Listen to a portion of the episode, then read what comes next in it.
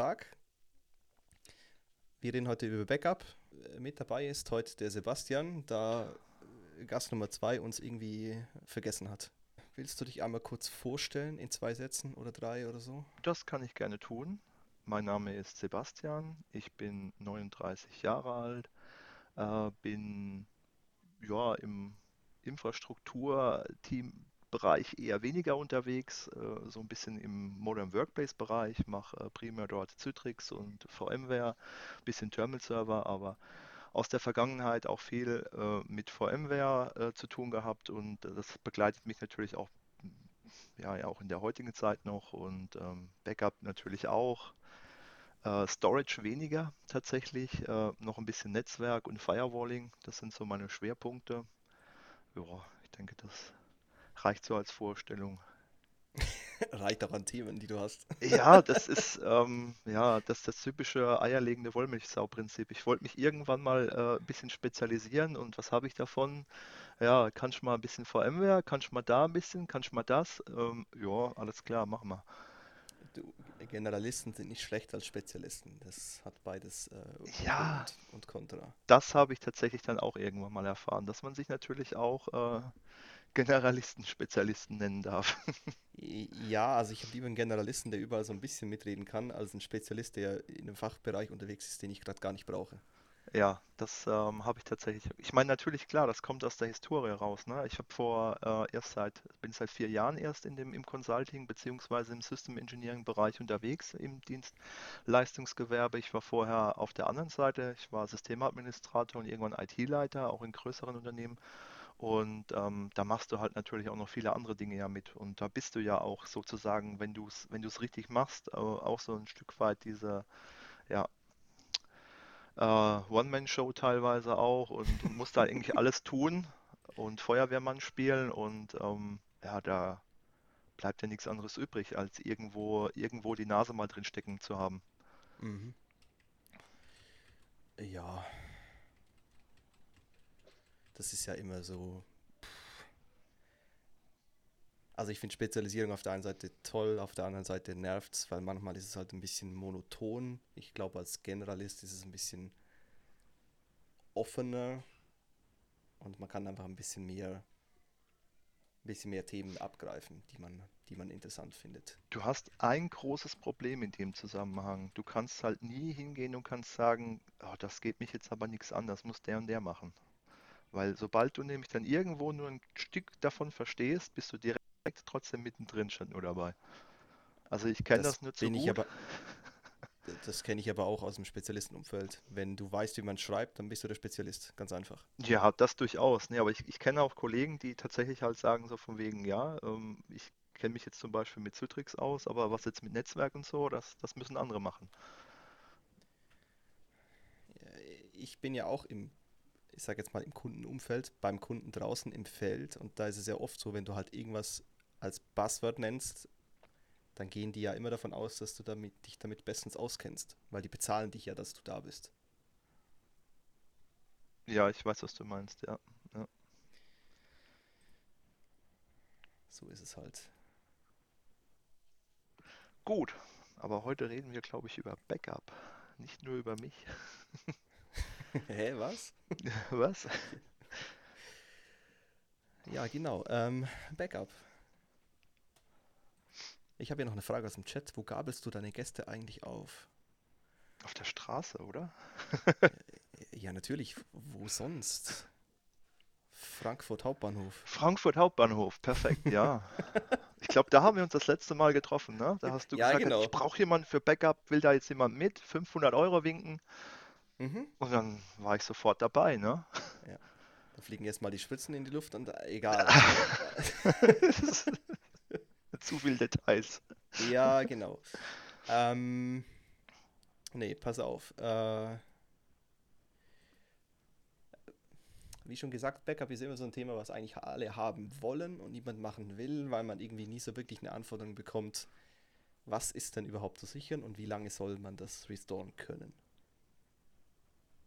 Oder kennst du das anders? Nee, ich kenne das eigentlich genau so. Ähm, Daten sichern, das wollen sie alle.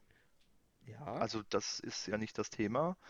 Aber ähm, wie lange zurück oder sonstige Dinge, da macht sich auch niemand Gedanken drüber, über das Thema. Das ist so, ja, es soll halt einfach gesichert werden.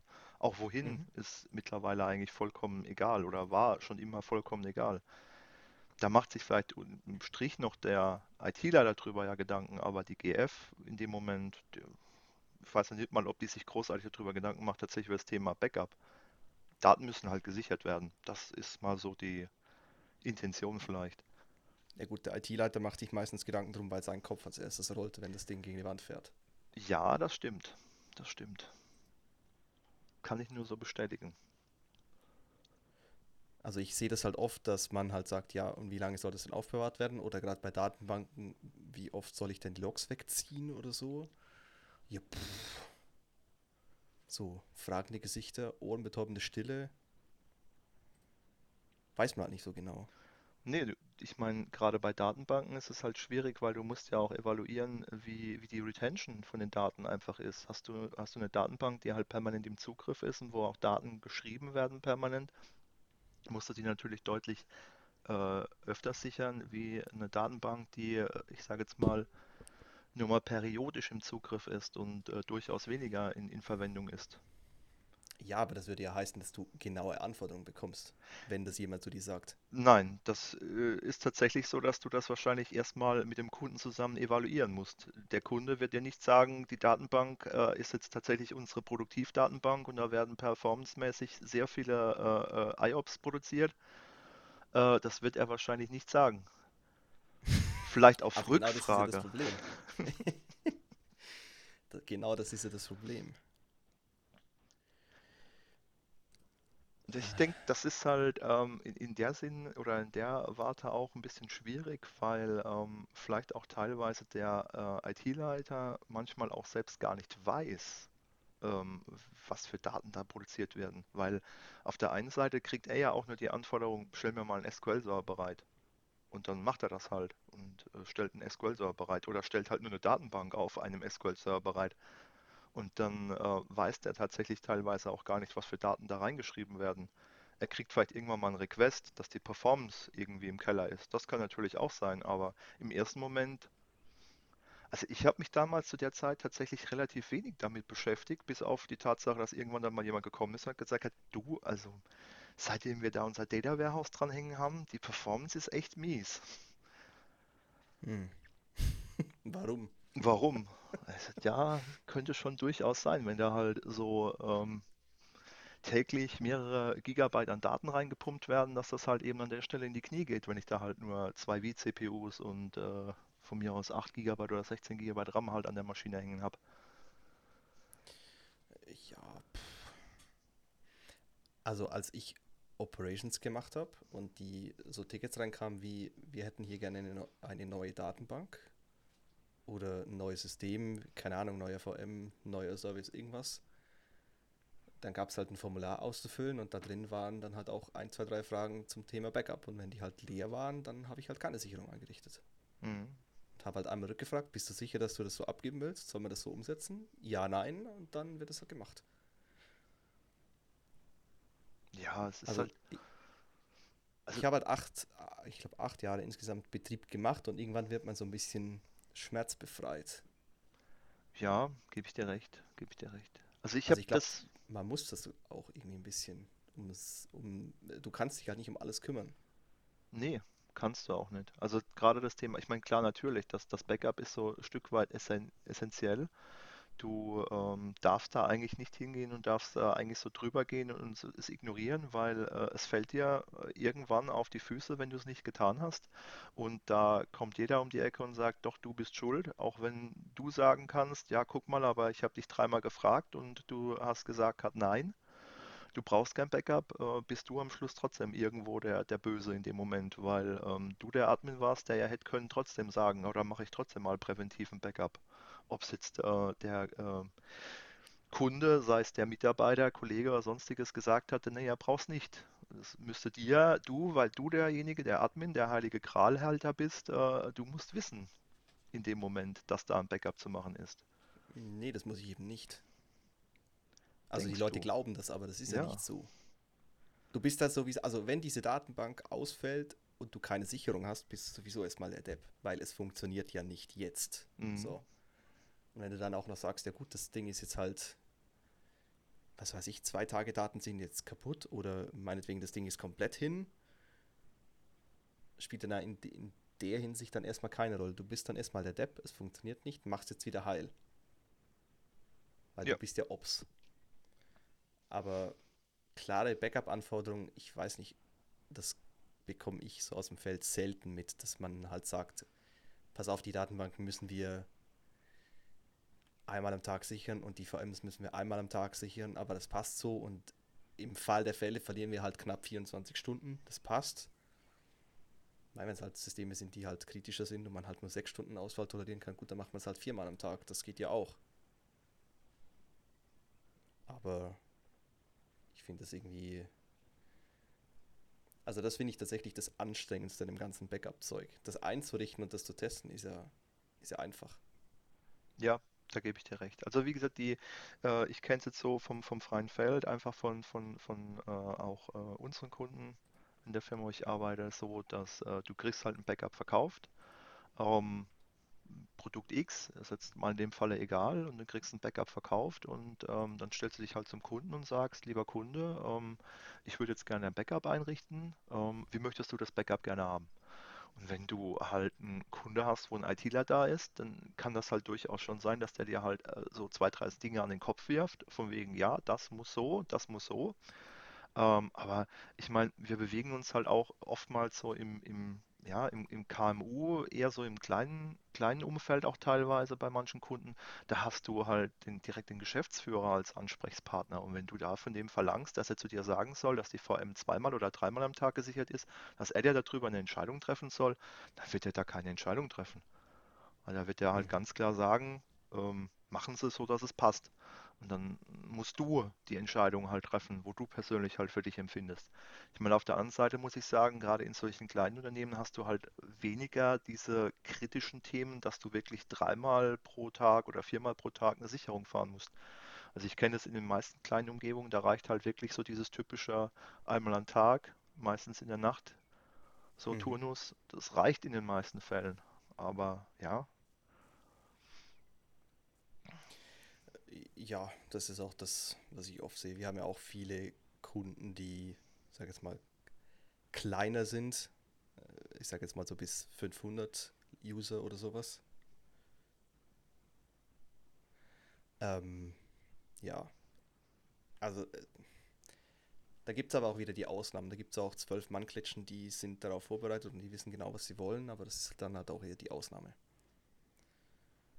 ja.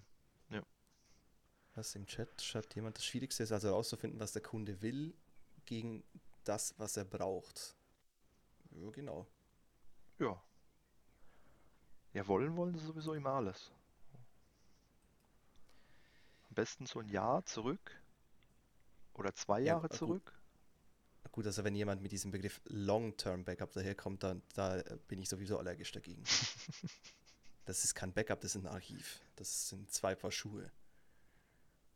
Ja, und wie erklärst Also du eine das so den Kunden Jahressicherung lasse ich mir noch einreden, so nach dem Jahresabschluss dann ein Backup zu machen und das dann ein Jahr liegen zu lassen, das, das geht noch, das geht noch klar. Aber wenn er dann kommt und sagt, hey, ich habe hier ein Backup, das muss jetzt fünf Jahre rumliegen, äh, nee, also es, Ja, da kannst du es doch auch auf eine Platte schreiben und kannst es halt einfach da hinlegen. Ne? Ich meine, wenn natürlich du klar, einen ne? Restore, wenn du einen Restore brauchst, dann brauchst du den von vor dem Update, weil du gerade deine, deine Systeme zerlegt hast, oder ich sage jetzt mal von einem Tag davor, weil ein User irgendeinen File gelöscht hat oder so.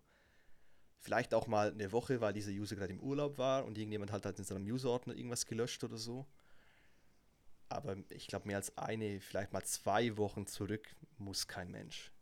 Also ich könnte dir einen Fall nennen, wo das tatsächlich, ähm, also grundsätzlich gibt es natürlich für alles Fälle, aber ein typischer Fall wäre natürlich, äh, du hast einen Ransomware-Befall und du weißt eigentlich nicht, ab was für einem Punkt X tatsächlich eventuell der Angreifer in deinem Netzwerk war.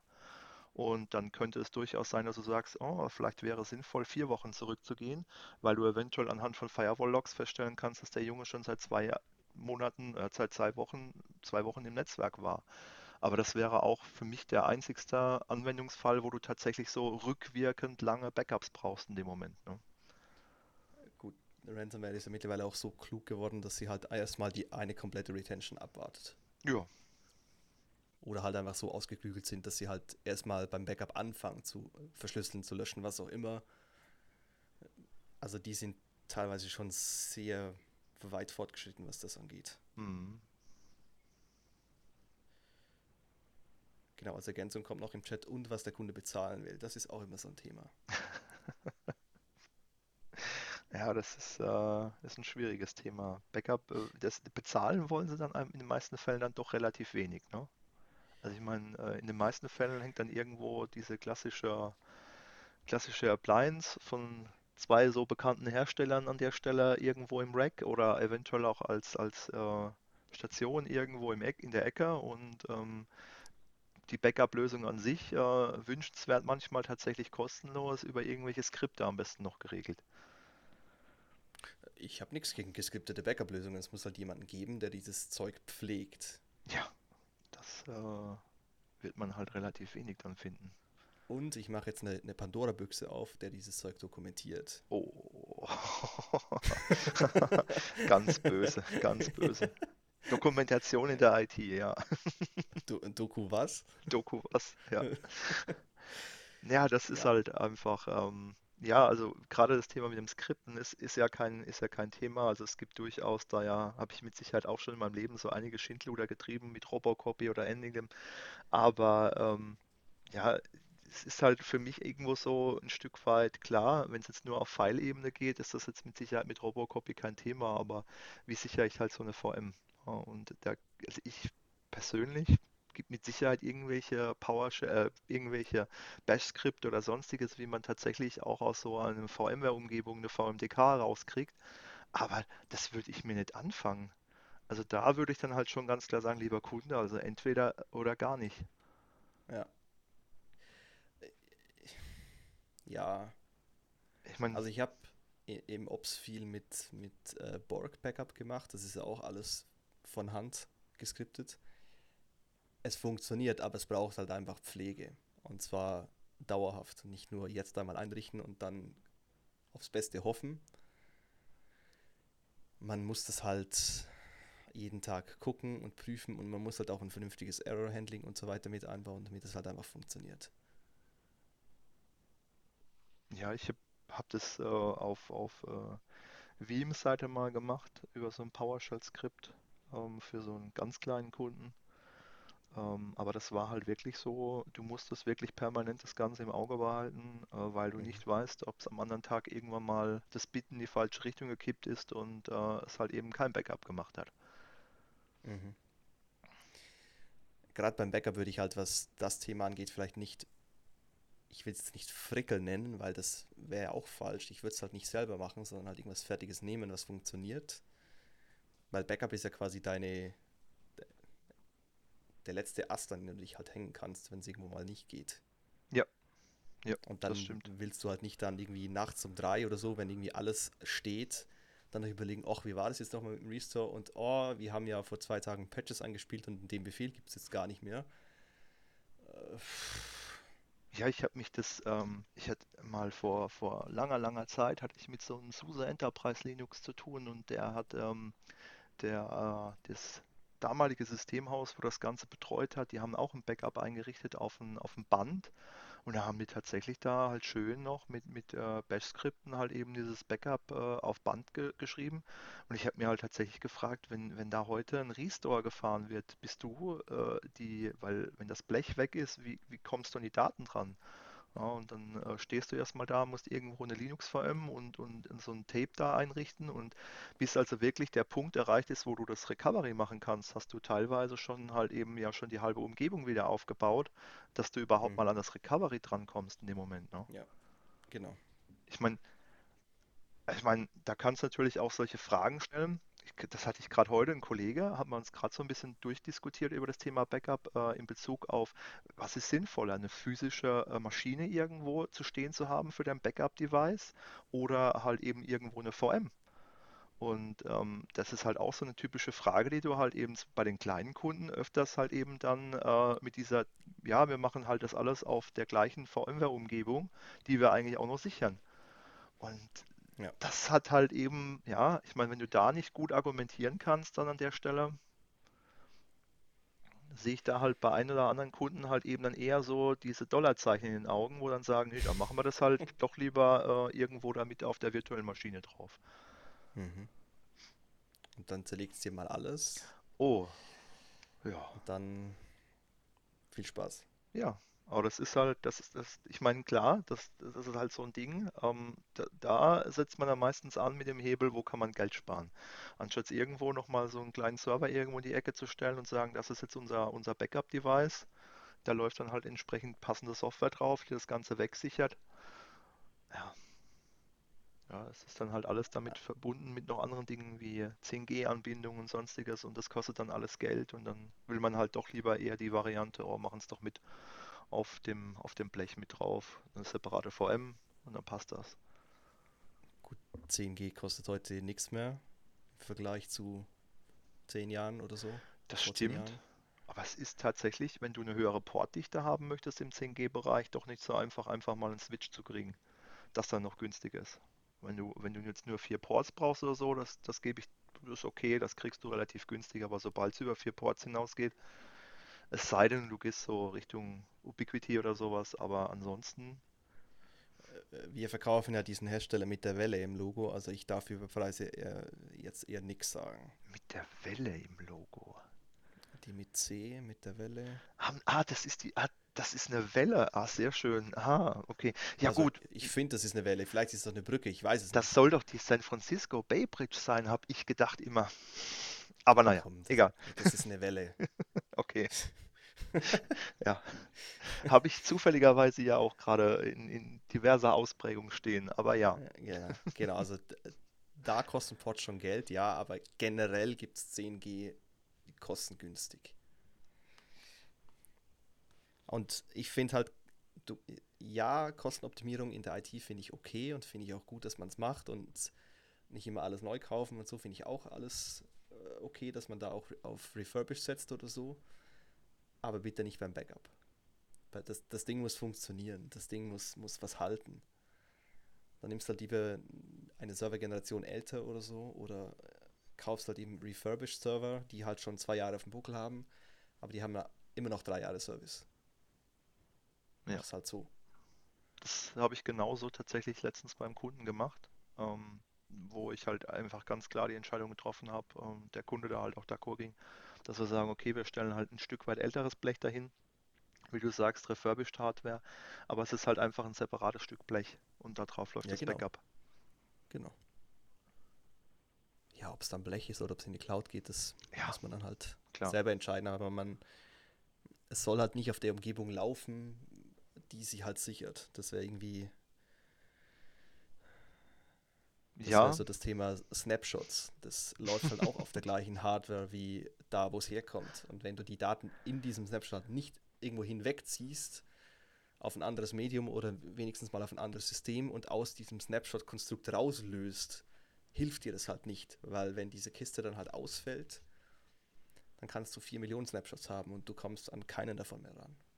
ich habe schon eigentlich nur darauf gewartet, dass das Buzzword Snapshot fällt an der Stelle. Ah,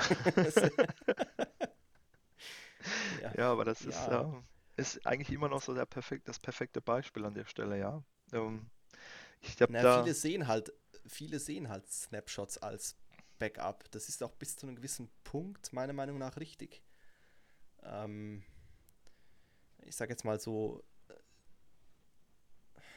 Datenbank-Log-Files oder so, zieh sie halt nicht weg, nimm halt einen Snapshot und beim nächsten Full-Backup schmeißt du halt die Snapshots weg oder einfach um jetzt sofort einen Snapshot, äh, äh, eine Sicherung zu ziehen, dass es dass halt konsistent ist. Und danach kannst du dann die Files abziehen. Ja, aber für den Moment ist das Backup halt erstmal fertig. Gerade wenn du irgendwelche Systeme hast, auf die halt, keine Ahnung, was für Systeme drauf rumprügeln und, und ständig Daten ändern, dann wird es halt schwierig, da klassisch einfach Daten wegzuziehen. Das funktioniert halt irgendwann an nicht mehr. ja, Ja, ich habe äh, über Slapshots letztens tatsächlich eine ausführliche Geschichte erzählt beim Training, das ich gegeben habe über VMware. Musste ich jemandem erklären, was Snapshots sind und wie sie funktionieren.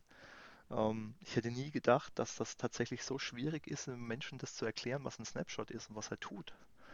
Und ähm, da äh, ist mir das eigentlich, muss ich wieder so ein Stück weit aber auch bewusst geworden, ähm, was man damit so konkret eigentlich für einen Use Case eigentlich da immer wieder abdeckt. Und ich habe den Leuten das versucht, auch so ein bisschen äh, klassisch mit der Softwareinstallation halt eben zu zeigen und demonstrieren, dass du halt eben so diesen Zustand hast vor dem eigentlichen Installieren und dann halt danach zurückgehen kannst für den Fall, dass die Installation schief geht. Dafür ist das halt ein optimaler, optimaler Anwendungsfall. Aber Genau, ähm, wenn jetzt halt eben irgendwie deine komplette Infrastruktur in die Binsen geht, dann kommst du halt auch an deine Snapshots nicht mehr dran. Dann genau, äh, kannst du noch so viele Snapshots haben von irgendwelchen vor der Installation. Ähm, das bringt dir halt absolut gar nichts. genau. Snapshots sind kein richtiges Backup, ebenso ist RAID kein Backup. Ja, gut.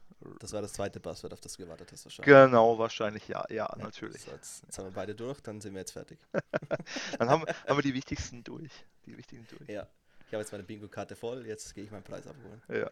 Wobei, wobei auch bei, gerade bei RAID, also RAID habe ich tatsächlich noch nie als Backup gesehen. Das ist ja auch tatsächlich ja etwas nur, was auf physischer Ebene dir so ein Stück weit Redundanz bietet, aber ja keine, keine Datensicherung. Ja, Ich meine, es ist zwar schön, Doch, die dass, Parity halt. ja, es ist halt schön, dass dir eine Platte abrauchen kann. Ja, ist toll, aber äh, deine Daten liegen ja trotzdem nicht irgendwo anders. Die liegen immer noch auf dem gleichen Medium wie vorher. Und das äh, für mich ist so diese Definition von einem Backup. Du, du hast deine physische, also deine, nicht physisch, deine, deine Daten, die du irgendwo in deiner VM-Umgebung produzierst, hast du an einem anderen Ort nochmal liegen. Und das hast du ja mit RAID grundsätzlich nicht. Du, die, das RAID äh, ist nur die Basis, wo deine VMs drauf liegen. Genau. Und erst in dem Moment, wo du sie verschiebst, von dort irgendwo anders dahin, hast du tatsächlich ein Backup. Ja, die 3-2-1-Regel beim Backup, die funktioniert halt. Ja, Ja, das sind halt Konstrukte, die funktionieren. ja. Und noch etwas ist kein Backup, eine Replikation. Das sehen auch viele irgendwie so als Backup. Nö. So von wegen, wieso brauche ich denn mein Active Directory sichern? Ich habe doch vier Stück davon, die replizieren sich ja. Ah ja, gut, ja, kann man ja mal machen. Können auch mal hingehen und können auch so einen Domain-Controller aus dem Backup wiederherstellen. Am besten, wenn es schon Bitte so nicht. vier Wochen alt oder sowas ist. Das ist B bitte nicht. Bitte nicht. Und sich dann wundern, hä, der ist doch neuer, warum bekommt der keine Änderungen mehr mit? Hm, Ja, weiß nicht, vielleicht weil deine IDs komplett im Eimer sind?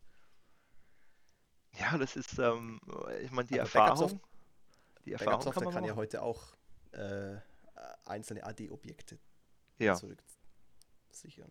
deswegen, Dann geht's. ja. Aber viele sehen das halt so Replikation. Ich habe ja meine Daten doppelt. Das ist ja das, was du mit deinem Backup vereinfacht gesagt auch machst. Ja, aber bei Replikation, das verstehe ich halt grundsätzlich eigentlich so, dass du halt auch, wenn du Probleme hast auf der einen VM, die halt auch mit replizierst, was du halt einem, bei einem Backup grundsätzlich nicht hast, weil da kannst du tatsächlich auch nochmal zu einem gewissen Punkt zurückgehen, wo das Problem eventuell nicht da war. Ich sage jetzt Äh, mal, genau. du hast, du hast Replikation repliziert dir halt auch einen Fehler mit. Natürlich, Genau, das kann auch in Scheiße Backup dann passieren. Ne? replizierst du halt diese Scheiße Genau, genau. Das, das kann dir halt beim Backup im, im Grunde genommen natürlich auch passieren, dass du dann halt zumindest im ersten Satz, der aktuell gesichert wird, auch, wie du sagst, Scheiße drin hast. Aber äh, spätestens in dem vorherigen Satz hast du dann keine Scheiße drin und kannst daraus wiederherstellen. Genau. Pass auf, ich habe eine Frage. Hast du schon mal ein Backup verhauen? Ein Backup Zu, verhauen. f- zu früh gelöscht, nicht konsistent, zu spät bemerkt, dass du keins hast? Ja. Ich habe, also ich, ich erzähle jetzt tatsächlich so voll aus dem Nähkästchen an der Stelle. Das ist echt äh, üble Aktion gewesen. Ähm, und zwar, ähm, ich habe eine, eine Migration gemacht im Ausland. Äh, bei, äh, das war damals noch als ITler, ähm, musste ich tatsächlich, habe eine neue VMware-Farm hochgezogen und ähm, habe ein neues vCenter gemacht und habe die ganzen VMs halt eben aus dem alten vCenter immer deregistriert und habe sie im neuen vCenter registriert. Ähm, und ähm, das ging tatsächlich sehr lange gut, bis ich an die äh, VM rangekommen bin mit dem File-Server. Und ähm, VMware ist natürlich sehr clever, weil VMware tatsächlich den Knopf von Deregistrieren und äh, Löschen vom Server äh, direkt untereinander sitzen hat in der GUI. Das heißt, äh, ich habe anstatt, also in so einer nächtlichen, ich war da wirklich tatsächlich so äh, über eine Woche und es war so abends 11 Uhr und immer noch im Hotel dran gesessen, VMs zu migrieren. Und äh, saß ich dann da und habe dann anstatt auf Deregistrieren auf Löschen gedrückt und habe dann tatsächlich den Fileserver gelöscht.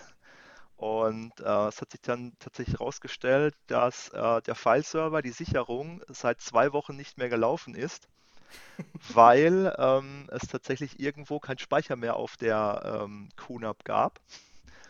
Und ähm, ja, das hat tatsächlich dann so ein bisschen zu Missmut äh, in der ganzen Firma gesorgt, weil ähm, kannst dir ja vorstellen, wenn dann zwei Wochen Daten weg sind, ähm, dass das halt eben an der Stelle nicht so clever war.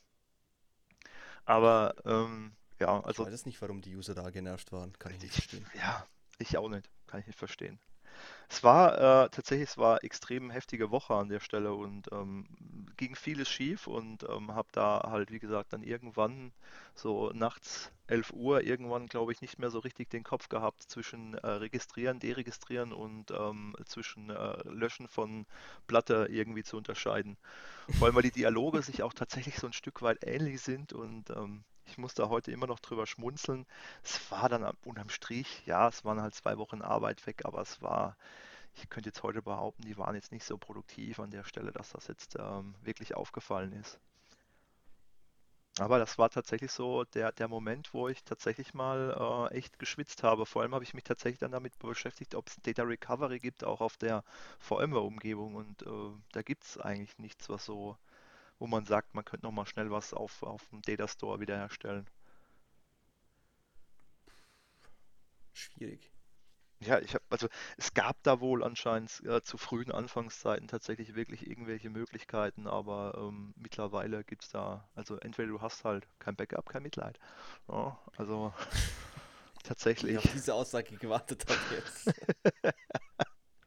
Ja, ich glaube, jetzt haben wir sie wirklich fast alle durch, die, äh, die Buzzwörter, die man in dem Fall sagen kann. Bingo. Bingo! Ja. Nee, aber das war tatsächlich eins der, der, ja, ich will jetzt nicht sagen Highlights an der Stelle, weil ich meine, es war echt schon ein bisschen blöd. Ähm, aber ähm, durchaus tatsächlich, ähm, ich war damals nicht für das, für das Backup selbst verantwortlich, das war der lokale IT-Admin dort vor Ort, aber ähm, ja, ich wollte halt eben dann auch damals relativ schnell ein Recovery anstoßen, habe dann plötzlich festgestellt, oh, das, Reca das äh, Backup lief vor, vor zwei Wochen das letzte Mal und dann äh, habe ich dann gesagt bekommen, ja, hm, ähm, der, die QNAP, die da dran hing, die hat Probleme gehabt und deswegen mussten wir das Backup stoppen. Oh, Mhm. schön, gut, danke für die Information. Schön. Hattest du sowas auch schon mal? Lass mich mal überlegen. Ja, ja, ich hatte schon ähm, Datenbank-Backups, also Snapshot-basierte Backups, wo dann die Daten weggezogen wurden. Und aus irgendeinem Grund hat das bei dem einen Volume, also bei dem, bei den eigentlichen Datenbank-Volumes hat es funktioniert und bei dem Log-Volume hat es nicht funktioniert. Dann hatte ich quasi ein zwar konsistentes Backup von der Datenbank, konnte dann aber nicht Point in Time zurückrollen an Zeitpunkt X. Okay. Und das waren dann so irgendwie vier, viereinhalb Stunden oder so, die dann verloren waren. War dann auch nicht so toll, weil man dann die Daten, die dann da drin hätten sein sollen, äh, von Hand wieder rein äh, friemeln musste, weil das halt irgendwie Lagerverwaltung war und da musste halt jemand oder mehrere Personen halt mit Handscannern rumlaufen und das Zeug neu einscannen. Hm. Das war halt so semi, semi gut. Mir ist gerade eben noch was richtig Krasses eingefallen an der Stelle. Ähm, in dem Zusammenhang ähm, war ich eigentlich tatsächlich relativ wenig damit selbst betroffen, aber äh, ich musste das troubleshooten beim Kunden und habe dann eine interessante Erfahrung damals gemacht. Ähm, und zwar ähm, hat der Kunde eine Mail-Archivierungslösung gehabt. Ich weiß gar nicht mehr, was für ein Hersteller, ist ja auch egal. Ähm, auf alle Fälle hat der ähm, seine äh, Mail-Archive hatte der auf einer separaten Platte liegen und dann habe ich das System irgendwie analysiert und habe dann ähm, äh, da irgendwelche, es waren irgendwelche Probleme in diesem Mail-Archivierungssystem und ich wollte tatsächlich Daten wiederherstellen und bin dann auf die, damals auf die Veeam-Konsole gegangen und habe die Platte nicht gesehen. Dann hat sich herausgestellt, dass das ein iSCSI-Target war. Und ähm, wenn du iSCSI-Targets äh, mountest innerhalb von Windows, dann äh, sieht die dein Veeam halt nicht. Dein Veeam kann die nicht backuppen. Also der macht natürlich klassisch seinen, seinen Snapshot und schreibt dir deine VM weg, aber die äh, iSCSI-Targets, die interessieren ihn halt einfach nicht. Und dann hat sich mal herausgestellt, äh, dass äh, tatsächlich der Kunde sein Mail-Archivierungssystem in den ganzen drei Jahren, wo er es hatte, nicht einmal gebackupt hatte. Ja gut, dass das so nicht out of the box funktioniert,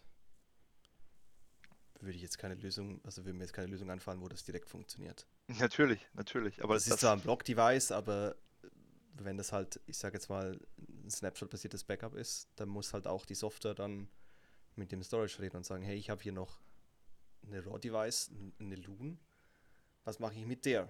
Genau, genau, genau. Aber es ist ja gut, wenn es drei Jahre niemandem auffällt, weil dann hat man es natürlich auch getestet, ob es denn auch geht. Natürlich, natürlich. Das ist ja das, also es wurde dem Kunden ja auch äh, tatsächlich übergeben mit einer äh, entsprechenden Backup-Lösung an der Stelle. Deswegen fand ich das tatsächlich ein bisschen spannend in dem Moment. Ne? Aber ja. Hattest du auch schon mal verrückte Backup-Anfragen? Verrückte Backup-Anfragen. Ich hatte mal eine. Äh, ich hatte im Ops die Anfrage, wir sollen bitte ein Filesystem-Backup ziehen von diesem Docker-Container. Von einem Docker-Container? Ja. Okay. Also Punkt 1, diese Person hat nicht verstanden, was stateless bedeutet. Mhm. Äh, Punkt 2, habe ich ihn dann mal machen lassen, weil er hat gesagt, er möchte sich gerne selbst darum kümmern. Habe ihm eine Testkiste zur Verfügung gestellt, habe gesagt, viel Spaß. Und es hat sich dann herausgestellt, dass von diesem Container, der irgendwie keine Ahnung, 200, 300 MB groß war, das Backup bei 4 oder 5 Prozent ähm, stehen geblieben ist, das Ding aber immer größer geworden ist und es war schon über Nacht irgendwie 20 Gigabyte oder so. Und es hat sich dann rausgestellt, oder er hat dann halt lernen müssen, dass Dev 0 halt relativ groß sein kann. Mhm. Er wollte halt Dev 0 sichern, nach irgendwo hin. Warum? Naja, weil er ein Fallsystem sichern wollte, was da drin liegt. Und da gibt es ja auch ein Dev 0. Okay. Aber warum? War, ich fand's lustig. Ja, ich, äh, ich versuche immer noch rauszukriegen, warum man das tun will. Aber naja. Ja, also so obskure Sachen hatte ich tatsächlich noch nicht. Ich habe äh, tatsächlich mal mir persönlich die, die Aufgabe gestellt, äh, mal im Backup, äh, ein Tape-Backup Richtung AWS anzutriggern das fand ich tatsächlich auch äh, eine äh, spannende Journey, weil ähm, ich dann mal festgestellt habe, also es war so, so, ein, so ein Test, wirklich mal zu sagen, okay, du nutzt halt diese AWS-Geschichte und diese Tape-Library, die du in AWS aufbauen kannst, mit einer, also eine virtuelle Tape-Library und machst darüber mal ein Backup. Und das war tatsächlich eine sehr spannende, herausfordernde Aufgabe, weil ähm, das lief halt auch e-, eher so halbherzig weil wenn du da halt eben mal anfängst, irgendwie so 200 oder 300 Gigabyte an Daten reinzupumpen, wirst du relativ schnell feststellen, dass äh, deine Internetleitung halt permanent irgendwo auf dem Anschlag hängt und ähm, du permanent dabei bist, irgendwelche Bänder nachzuschieben oder sonstiges. Also ich muss sagen, das fand ich tatsächlich damals eine sehr, sehr spannende Erfahrung. Frage, warum ein virtuelles Tape in der Cloud, was dann auch wieder auf Festplatten liegt?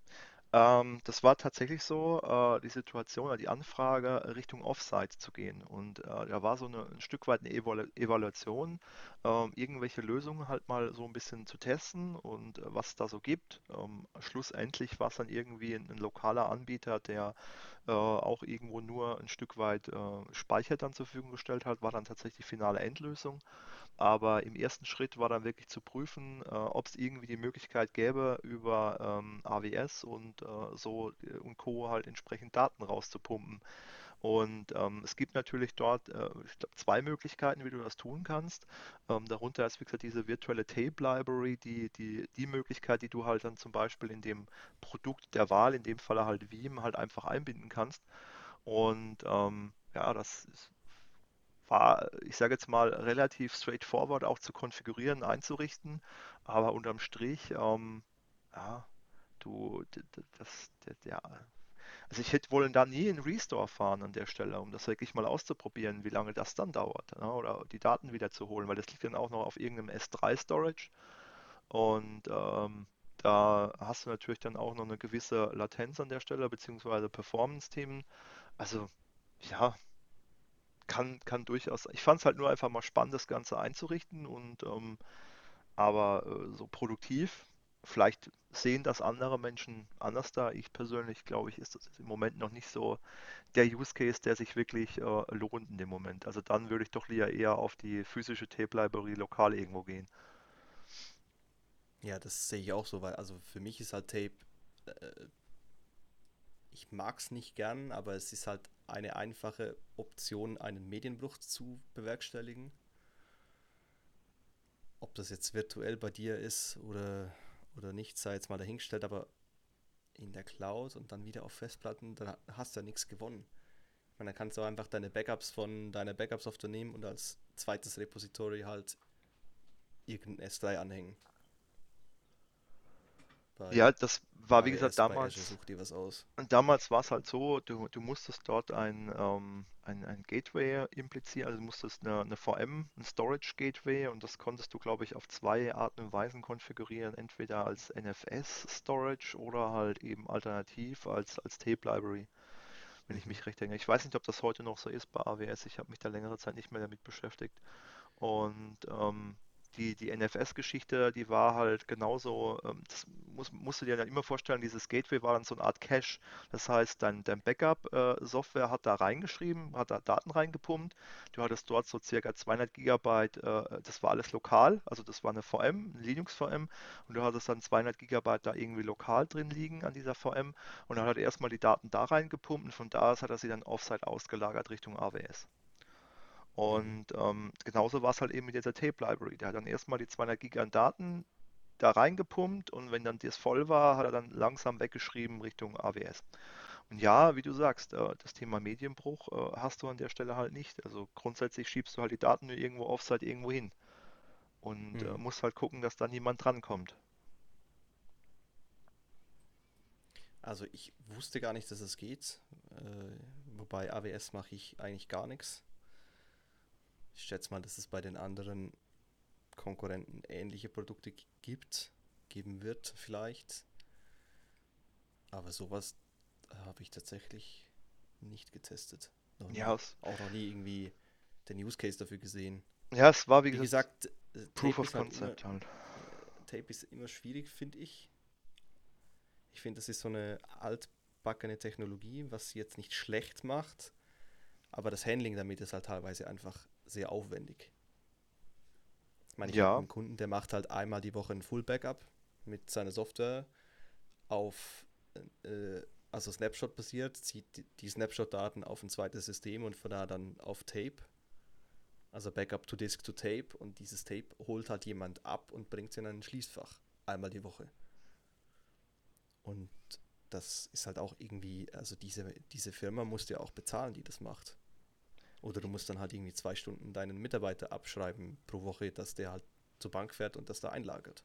Ich kenne das, ich kenne das tatsächlich vom, von einem Kunden bei uns anders da, der äh, hat äh, immer eine Woche lang eine, äh, keine Ahnung wie viel Terabyte große Platte an seinem Server und die zieht er dann halt jedes Mal am Wochenende ab und geht hin und trägt die dann ins andere Gebäude und schließt sie dort im, im Safe ein.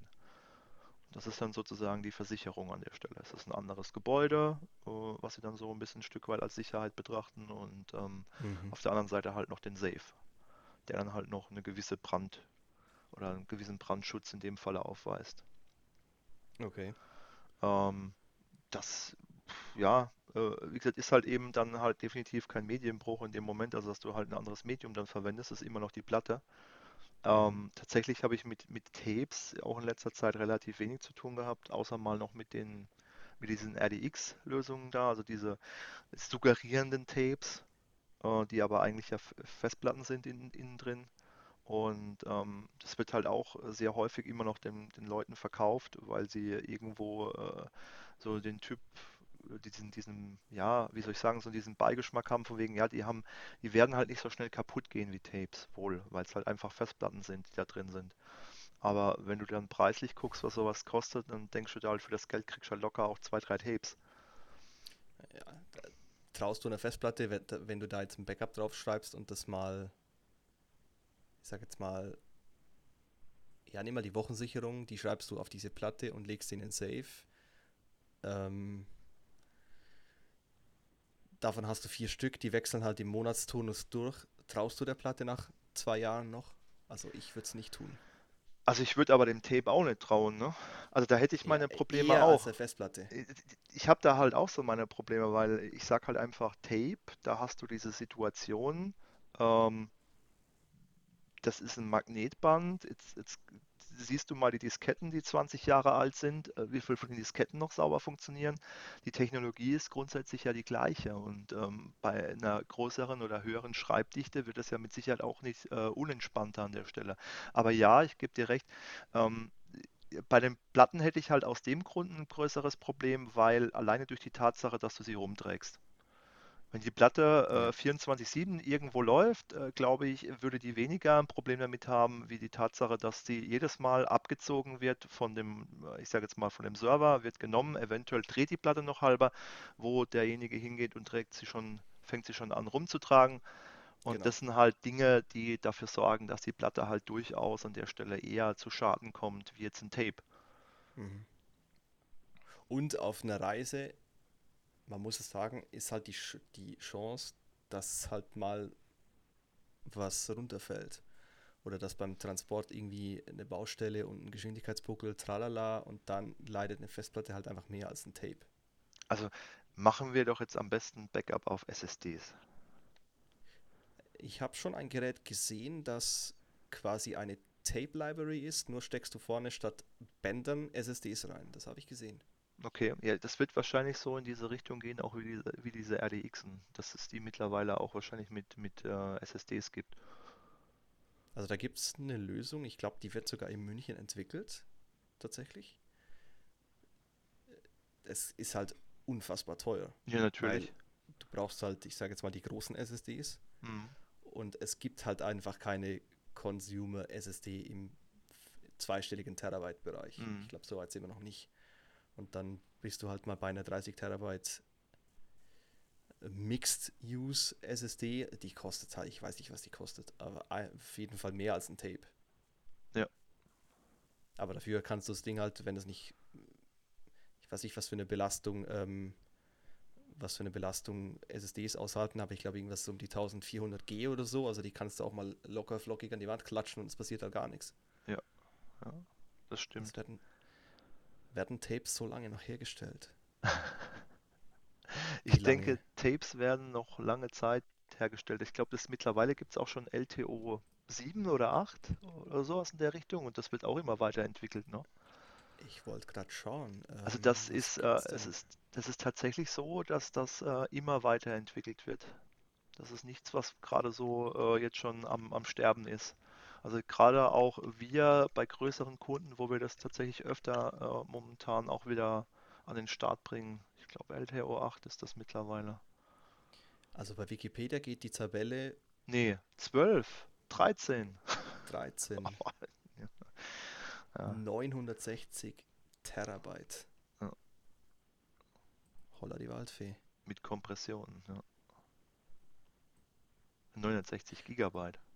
Das ist knapp ein Terabyte. Wobei das halt auch mit Komprimierung, da Nein, das sind 1000. Die erste 1000. hat ja, Ultrium LTO 1 hat jetzt schon 200 Gigabyte. Genau. Das sind 960.000 Gigabyte. Ah, stimmt. Ist ein bisschen was. Ja, Aber LTO 10 ist es angegeben mit äh, knapp 3 Gigabyte pro Sekunde. Dauert dann halt.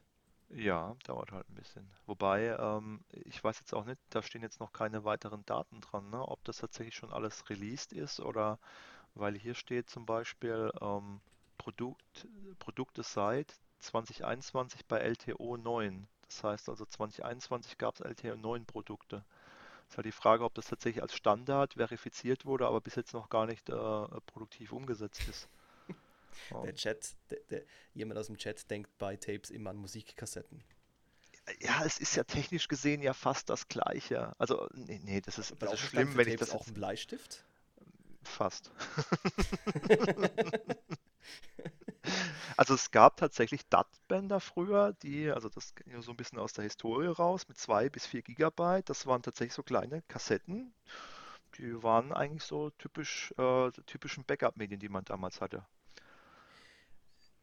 Warum schweifen wir in jeder Folge auf irgendwelche alten, abgefuckten Technologien zurück? Ich verstehe es nicht. Es liegt einfach daran, also ich weiß jetzt, wie es jetzt bei dir ist, aber ich bin so ein bisschen retro teilweise, was das Thema angeht. Also äh, durchaus ähm, kann das mal passieren, dass ich mich dann auch noch an so Opa erzählt vom Krieg erinnert. Opa ist. Nee. Glaube, gerade Tape geht zu, weit zurück, so zu 5 Viertel Zoll Disketten und sowas, oder? Ja, Also Tape ist halt das Schlimme tatsächlich, dass es ja in X Ausprägungen gab. Ich habe letztens mal jemand gehabt, der hat mich gefragt, ob ich irgendwelche alten äh, Bänder für ihn zurücksichern könnte. Dann habe ich gesagt, "Ja, was soll ich das Laufwerk herkriegen? Ja, da hat er, das sind 200 MB Tapes, da hat er noch irgendwelche äh, alten Programme drauf, die er auf Windows 3.11 irgendwie damals weggesichert hat. Äh, dachte ich halt auch, ja, da kriegst du bestimmt irgendwo noch im Internet jemanden, der das tun kann, aber das Ja, ist gegen Einwurf von Münzen ja, mit Sicherheit, mit Sicherheit, ne? Aber das ähm, tatsächlich das LTO-Thema ist, glaube ich, immer noch brandaktuell und wird halt eben auch viel mehr mittlerweile nochmal genutzt, weil man halt eben da dieses Thema, ich habe es vorhin schon mal mit, mit diesem Thema Ransomware, das ist so etwas, was halt einfach die Leute dann einfach so als Schutz halt hinnehmen, sagen, das ist halt etwas, da kann mir äh, jetzt kein Hacker irgendwie drauf und kann mir da Daten jetzt nochmal verkrypten, Ja, wenn das Teil im Safe liegt, ne? ja. Deswegen, das Backup-System gehört abseits von Domäne und Co. und von da meinetwegen nochmal auf Tape und das gehört ebenfalls nicht an die Domäne. Mhm. Und das wird dann einfach mit NDMP auf das Tape geschubst und dann passt das schon. Wie gesagt, Ransomware wird ja immer mehr und das sind auch teilweise sehr gezielte Angriffe gegen Kunden, um die Konkurrenz auszuschalten. Äh, die zielen halt zuerst mal aufs Backup. Die gucken gezielt, wo fange ich an, damit man mich eben nicht mehr los wird. Ja, natürlich. Und das, und das ist halt einfach die, die, die Schwierigkeit an, an dieser ganzen Sache. Es ist, ähm, also das ist wirklich tatsächlich so diese, dieses Credo, also das A und O, den, den Backup-Server halt aus der Domäne zu nehmen, das auf alle Fälle und natürlich logischerweise auch ein anderes Kennwort zu geben wie dem Domain-Administrator, weil das kenne ich durchaus auch, dass man zwar den, den Server aus der Domäne rausholt, aber trotzdem noch das gleiche Kennwort hat. Und dann Ähm, ist man komplett lost. Ja, aber es, ähm, es ist leider trotzdem immer noch so dieses Ding, ja, wir haben es jetzt aus der Domäne rausgenommen. Ja, aber sie haben das gleiche Kennwort. Ja, hm. Also ähm, das ist, ist einfach so. Also da sollte man wirklich tatsächlich mal ein bisschen äh, dann entsprechend ein bisschen Hirnschmalz einschalten und dann äh, auch glauben, dass so, ein- so ein Hacker so intelligent ist und tatsächlich dann auch mal das gleiche Kennwort trotzdem als erstes ausprobiert an so einem Backup-Server. Ja. Und dann äh, ist natürlich auch die Frage, was nutze ich dann halt eben als äh, dahinterliegende Lösung? Äh, nehme ich halt eben so ein, so ein, so ein LTO-Band oder äh, gibt auch äh, so einen speziellen Hersteller, der, ähm, der nutzt so ein, so ein Backup-Verfahren, ich weiß nicht, äh, schon mal gehört, DD Boost, DD Domain, Mhm. ja, Ja. und ähm, das Bis Backup zum Brechen gehört. bis zum Erbrechen gehört, okay. Also, also schon, schon bei Kunden im Einsatz oder, oder einfach nur Äh, selbst betreut. selbst betreut, okay. Ja, das wird, wird ja halt auch äh, so ein Stück weit so als Ransomware-Schutz verkauft, weil man einfach sagt, ja, das ist ein separates Protokoll, es ist nicht TCP/IP-basierend und äh, nur Veeam hat da drauf Zugriff und kann da Daten hinschreiben. Und deswegen ist es relativ Ransomware gesichert. Aber das macht halt eben auch tatsächlich dann ähm, den Veeam als mein äh, Central Point of äh, äh, äh, Target, also wenn ich es jetzt so mal blöd ausdrücken möchte, also das wäre das Erste, was ich halt angreifen würde. Und dann ist es auch vollkommen egal, ob da äh, ein DD-Boost oder sonstiges Protokoll hinten dran hängt. Wenn du mal da dran bist, an deinem Backup-Server, ist, ähm, ist es vollkommen egal. Dann kannst du eigentlich nur noch sagen, der Letzte macht das Licht aus. Genau, genau. Also das, äh, ich habe, weil ich hatte gerade mal äh, f- bisschen länger her mit einem Kunden darüber geredet, weil da gibt es ja mittlerweile auch noch so Lösungen wie, äh, äh, du hast irgendwo so ein Linux-Repository, die mit äh, Immutable Flags gesetzt, wo du äh, dann Daten da hinschreiben kannst, die dann nicht veränderbar sind und so. Da hab ich gesagt, ja, aber grundsätzlich ist es ja so, dass der Veeam das weiß. Ja, und wenn, wenn ich irgendwie die Veeam-Datenbank knacken kann und kann da entsprechend die Daten rauslesen, dann ist das in, in Summe trotzdem nicht sicher. Ganz klar. Man ne? muss dazu sagen, dieses Immutable gibt es ja auch bei Object Storage Mhm. mittlerweile, also auch bei Buckets. Bei Veeam haben wir schon getestet, da kannst du tatsächlich, wenn du root bist auf der Kiste, wo das, wo das Repo läuft, kannst du die Daten löschen. Mhm. Aber Veeam an sich, beziehungsweise auch andere äh, Backup-Software-Lösungen, ähm, die schreiben da halt rein und wenn sie was ändern wollen, dann bekommen sie halt einen Write, ein, ein Access Denied. Also Mhm. das ist schon ausgereift, das funktioniert. Und es ist jetzt auch nicht einfach so, so, so dumm gemacht, dass du jetzt halt einfach ein, ein Remount RW machen kannst oder so und dann passt das schon. Nee, das ist schon richtig. Das, da wird halt einfach der, der ähm, Pfeil zuletzt geändert am in die Zukunft gesetzt und solange bis dieses Datum erreicht ist, wie du dem das definiert hast, solange ist dieses Pfeil halt einfach gesperrt. Mhm. Das heißt aber technisch gesehen, wenn ich dem Root-Benutzer das gleiche Kennwort gebe wie dem Benutzer auf dem Veeam, dann habe ich schon wieder dann habe ich schon wieder verloren. Also ich muss ins Bett und hoffe, dass die Aufnahme für den Podcast diesmal. Ja, das hoffe ich auch, dass die Aufnahme klappt. Ich habe es auch aufgezeichnet. Vielleicht haben wir ja Glück. Ja, letzte Woche haben wir auch doppelt aufgezeichnet und es hat trotzdem nichts geholfen. Aber wir haben sogar diesmal noch als Backup vom Backup, da wir gerade bei diesem Thema sind, äh, das Thema, dass äh, Twitch die Aufzeichnung speichert. Vielleicht, äh, vielleicht sichert es auch noch jemand auf Tape. Dann äh, hätten wir an der Stelle eventuell Wow. nochmal. wow. Livestream direkt auf, auf LTO oder was? Ja, oder, oder, oder auf eine alte Kassette oder sowas. Dann bräuchten wir noch das passende Abspielgerät. Wir, wir waren doch gerade bei Musikkassetten. Ja, natürlich. Deswegen sage ich ja. Da braucht man den passenden Bleistift dazu. Ja, und dann immer Play und Record gleichzeitig drücken. Genau. Dann läuft die Kiste. Dann läuft das. Genau. Perfekt. Oh je, sind wir schon wieder bei dem. schon wieder bei der alten Sache. Oh je. Ja, aber Backup alt? Gibt's, also ich sage jetzt mal, äh, gibt es etwas, was, wo, wo wo man früher drauf gesichert hat und heute nicht mehr drauf sichern würde? Äh, Bitte, bitte nochmal, ich habe gerade hier nochmal den Kommentar gelesen und alle 45 Minuten Seite wechseln. Ah, Oh, okay. Ich, gi- gibt es, also gibt es theoretisch Backup-Lösungen, wo man früher eingesetzt hatte, wo man heute nicht mehr einsetzen würde? Disketten. Ah, Disketten, ja, natürlich. CDs. Gab es tatsächlich, hat- hattest du mal jemanden, der tatsächlich CDs gebrannt hat, um Daten zu sichern? Nee. Ich meine, der wäre natürlich heute tatsächlich in zehn Jahren später ja einfach total vor die Hunde gegangen, ne? Weil seine ganzen CDs sich gerade auflösen. Also es war aber früher war das so, das Back, also für mich persönlich als private Person war das ja halt das Backup-Medium schlechthin, ne? Ich habe was auf die CD gebrannt, da war es weg. Ja, da war es weg. Ja, Ja. ja, also ich meine, heute, Also ich weiß nicht. Heute hat ja sein, jeder sein NAS irgendwo im Keller stehen, ne, und sichert da drauf Daten. Aber auch das ist ja eigentlich nur die, ich meine, diese 3-2-1-Regel, wir hatten es ja vorhin davon, das ist ja eigentlich nur so diese, diese Vorstufe, ne? Ich meine, selbst wenn du privat jetzt irgendwelche Daten sicherst, dann musst du dir ja auch schon überlegen, ob du einen Medienbruch begehst oder, oder ob du hingehst und tatsächlich zumindest zwei Pl- Plattenlösungen hast, also dass du dein NAS hast und zusätzlich nochmal irgendwo eine Platte, die du nur dran anschließt, wenn du jetzt da drauf ein Backup fährst, weil technisch gesehen kann dir ja das gleiche Schicksal ereilen wie jedem Unternehmen. Und es kann dich genauso hart treffen, wenn da plötzlich mal deine ganzen Bilder verkryptet sind von deiner Familie wie äh, auch ein, ein Unternehmen. Ja, ja. Aber auf CD habe ich tatsächlich nie gesichert. Also ich habe das früher tatsächlich häufig gemacht. Also da muss ich leider Schande über mein Haupt.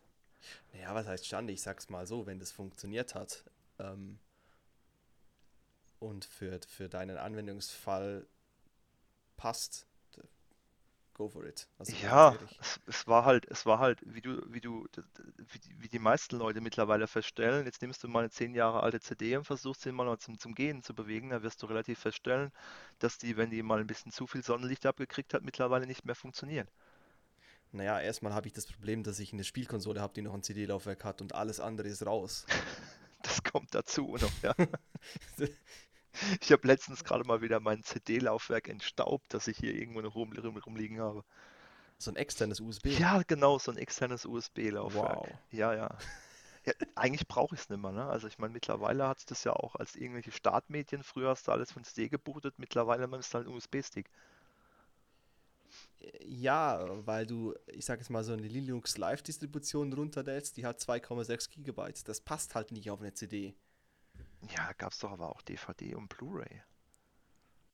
Ja, und welcher Server hat ein Blu-ray-Laufwerk? Ich glaube keiner, der mir jemals über den Weg gelaufen ist. Aber, aber das bringt mich gerade zu dem Punkt. Es gab tatsächlich auch mal ein richtiges Backup-Medium auf CD, diese ROMs.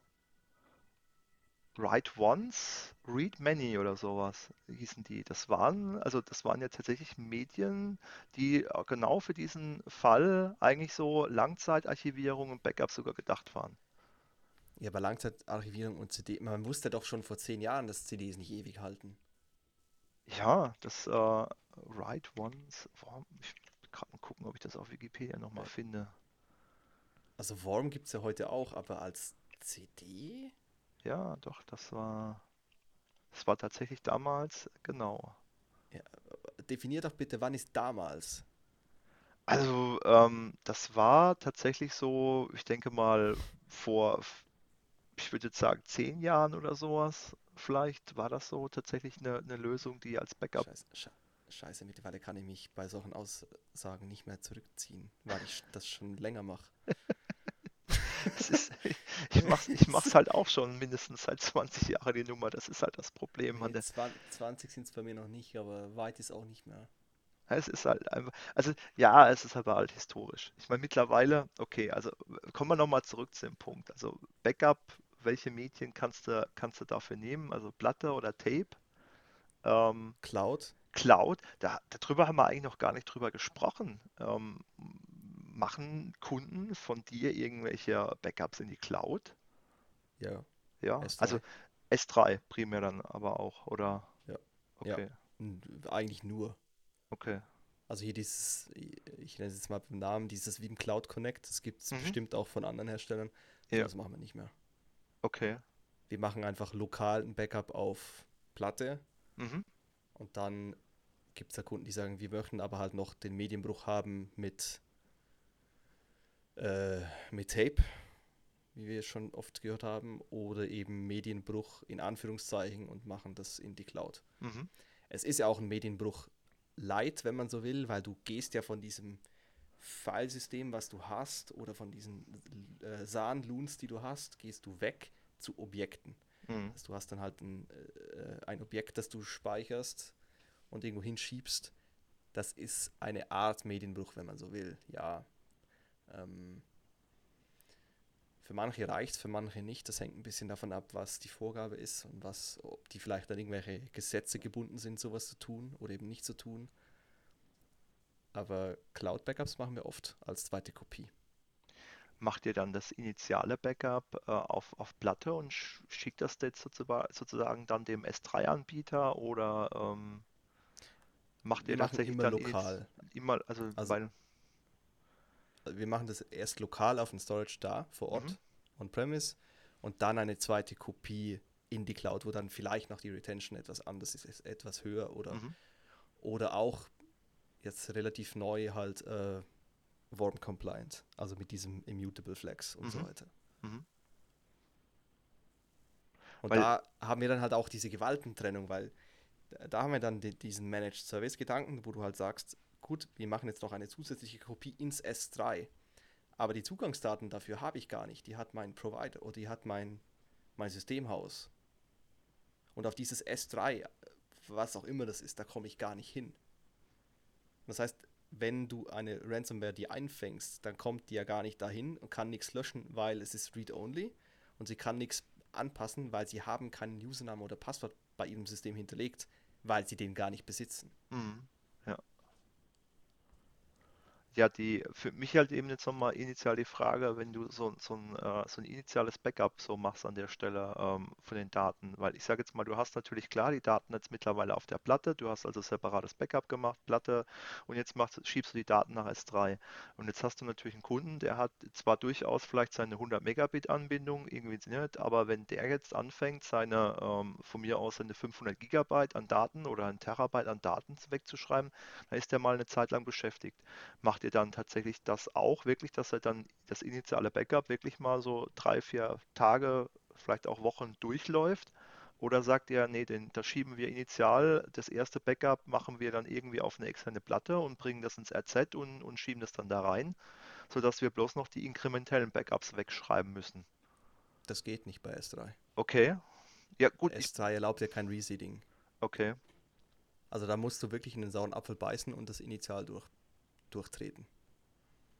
Wir haben für unsere äh, Storage-Systeme, die wir anbieten, zum Beispiel Replication as a Service, also dass du quasi mit dem proprietären Mittel von diesem System zu uns replizierst. Mhm. Da können wir dem Kunden tatsächlich anbieten, wenn er jetzt, ich sage es mal als Beispiel, er hat einen Petabyte Daten rumfliegen, dass wir mit dem System dahin fahren, initial alles da mitnehmen, zu uns in die Cloud schieben und dann quasi das Delta, was in der Zeit angefahren ist, synchronisieren. Mit S3 geht es ja nicht. Du kannst, das, das ist bei Design von diesem Protokoll nicht, nicht möglich. Ja, da muss deswegen ich sagen, habe ich mich tatsächlich bis jetzt noch nicht so intensiv damit beschäftigt. Deswegen fand ich jetzt mal spannend zu wissen, wie das tatsächlich an der Stelle äh, gemacht wird. Weil ich kenne tatsächlich so, wie, wie, du eben schon gesagt hast, das Thema mit dem Veeam, äh, Cloud Connect und so. Und da ist das ja tatsächlich aber möglich. Da kannst du theoretisch solche, ja. solche Dinge tun. Ja nicht bei S3. Hm.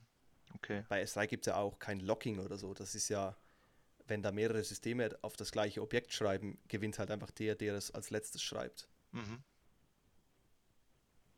Da musst du halt auch aufpassen. Ich meine, gut, bei einem Backup, da wird jetzt nur eine Backup-Software da reinschreiben.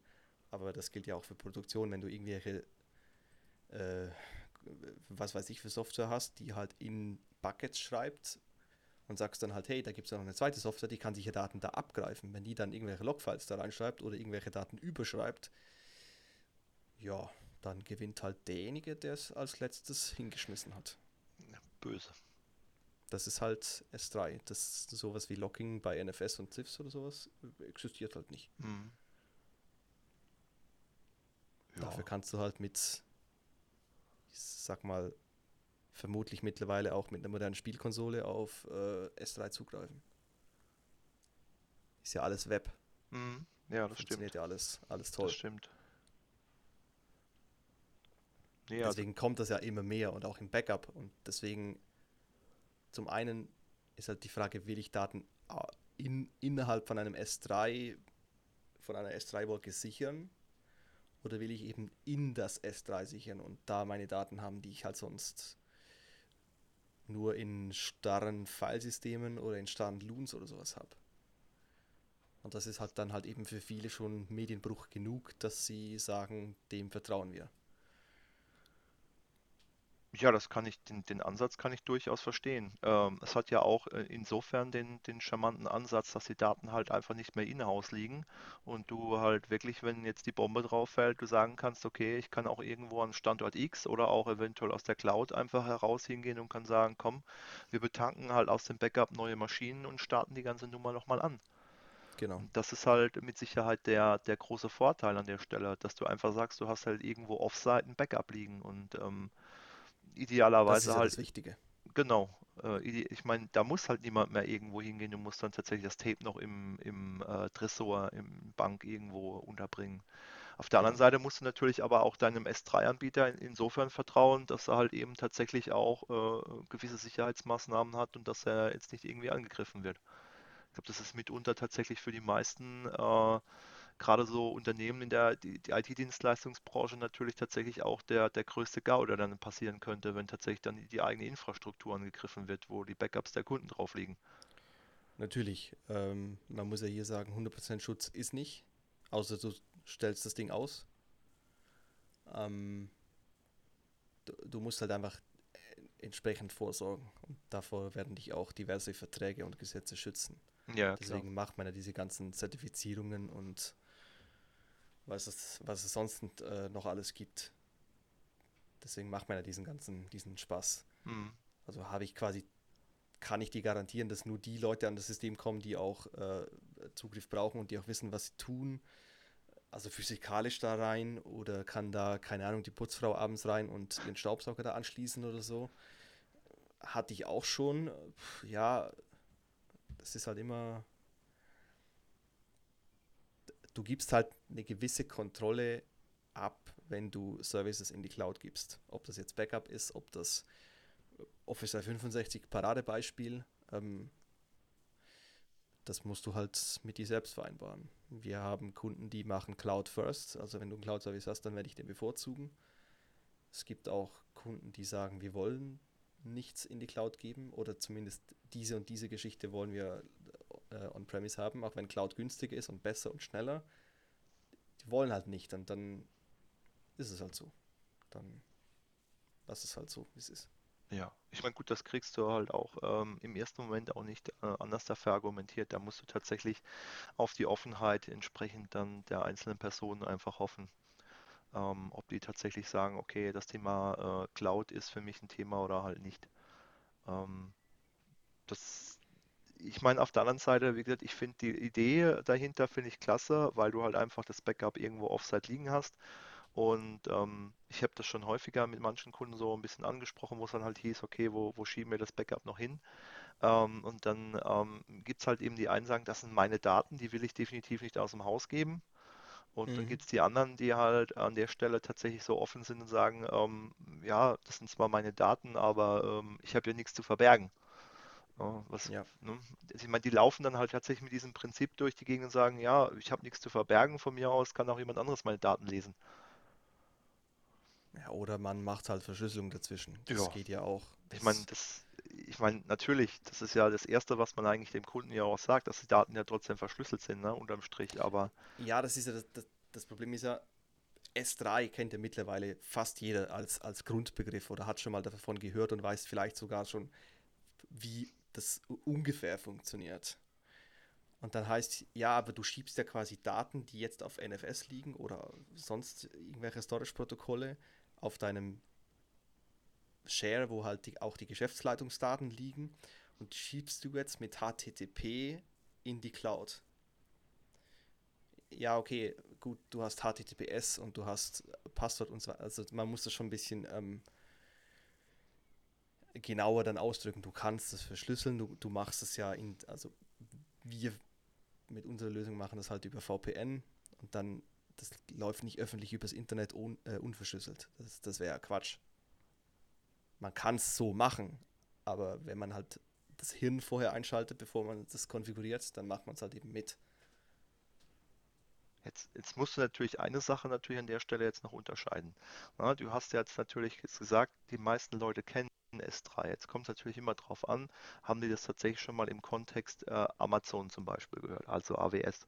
Weil also für mich war lange Zeit, muss ich sagen, äh, war das Thema, also S3 gibt es halt mit Amazon, bis ich irgendwann mal rausgefunden habe, äh, äh, so nebenbei, äh, dass das tatsächlich ja auch ein dass das ja eigentlich nur zwar ein Produktname ist, aber die Technologie dahinter ja offen ist und es auch andere Anbieter gibt, die auch tatsächlich ja S3 anbieten. Und ich meine, Mhm. ihr seid ja jetzt auch ein, ein Beispiel dafür, ihr bietet ja sowas theoretisch jetzt auch in eurer eigenen Cloud an. Und ähm, das, das, bedeutet ja auch wiederum, da ist ja die Vertrauensstufe eine ganz andere. Wie wenn ich jetzt zum Beispiel sage, ich komme jetzt zu, als Kunde zu euch und sage, ja, ähm, könnt ihr mir S3 anbieten und ich kann halt S3 nur verbinden mit AWS und dann sagt, ja, wir machen S3 aber auch äh, bei uns im, im, im, im AdSet, also im, in der Cloud. Und dann ist ja die, die ganz, der ganze Ansatz her an der Stelle, ja, ich muss ja meine Daten nicht unbedingt zu einem Großen schieben, sondern ich schiebe den zu meinem Systemhaus, meinem Vertrauten. Das ist ja Genau. eine ganz andere Bindung in dem Moment an der Ja. Stelle. Und äh, solange das Protokoll kann ja dem, dem Einzelnen auch in dem Fall dem Kunden vollkommen egal sein, ob das jetzt ein S3-Protokoll oder was auch immer ist in dem Moment. Ne? Das ist Ja. einfach nur die Daten, die halt irgendwo weggeschrieben werden. Und äh, du sagst das Thema Sicherheit, klar, nimmst eine VPN oder sonstiges drumherum, dann sind die Daten ja auch an der Stelle insofern geschützt bei der Übertragung dorthin. Und Genau. ähm, ihr werdet mit Sicherheit nicht irgendwo die Daten auch roh irgendwo ablegen, sondern da werden mit Sicherheit auch Volumes hinten dran sein, die auch entsprechend nochmal verschlüsselt sind.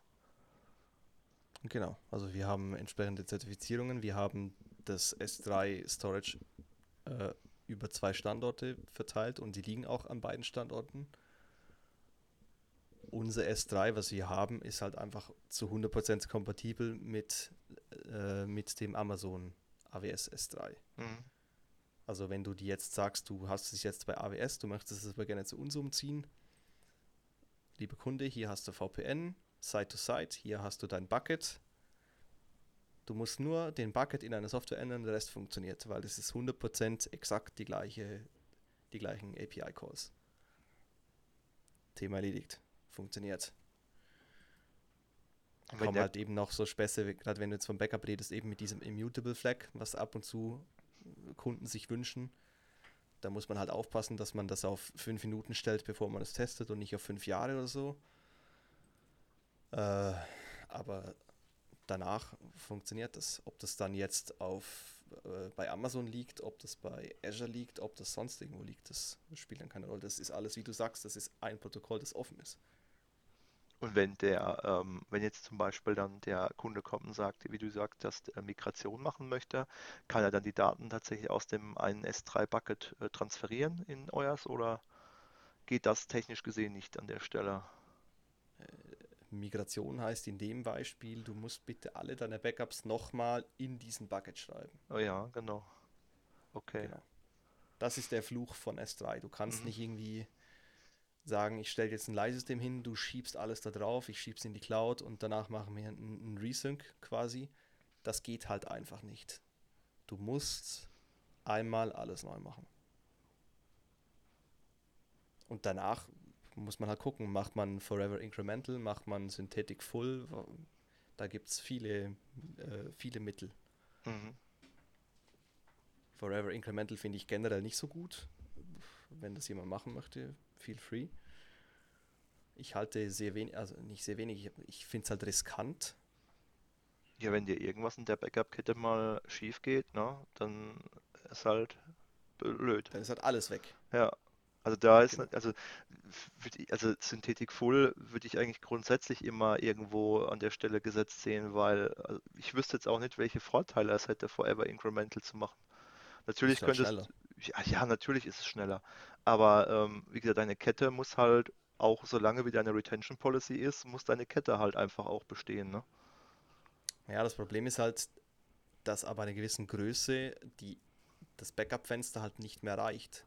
Da machst du halt einmal initial, dann nimmst du das Projekt online und dann musst du Forever Incremental machen, weil du sonst in der Nacht das Backup nicht mehr durchbekommst. Hm.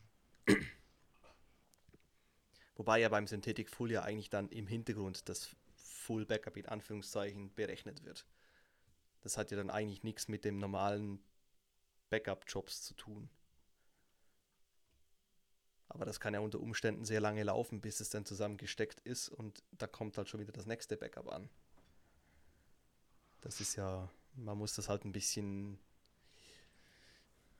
ja, man richtet es halt nicht einmal stumpf ein und hofft dann, es funktioniert, sondern man testet es halt und wenn man halt sieht, die Nacht ist zu kurz oder das Backup-Fenster ist viel zu lang oder äh, man kann noch was optimieren, dann sollte man das halt auch im Nachgang noch machen und nicht einfach einrichten, okay, Backup funktioniert, wir machen jetzt noch einen Restore-Test, okay, funktioniert, lassen wir fünf Jahre so laufen. Das, so funktioniert es halt nicht. Nee, weil ähm, das, das ist ein gutes, das ist ein gutes Thema, äh, was du jetzt gerade ansprichst, weil in den meisten Fällen zeigt sich halt erst so nach ein, zwei Wochen, ne, eigentlich ist es auch wieder falsch. Eigentlich, wenn du deinen Job als äh, ähm, Consultant in dem Moment richtig machst, müsstest du ja theoretisch hingehen und müsstest schon mal durchrechnen, wie viel Daten da fallen da pro Tag an und dann kannst du natürlich sagen, okay, das Backup würde äh, mit dieser Retention Policy so und so lange laufen, bis deine, äh, ich sage jetzt mal ein Storage, das angeschlossen ist, voll ist.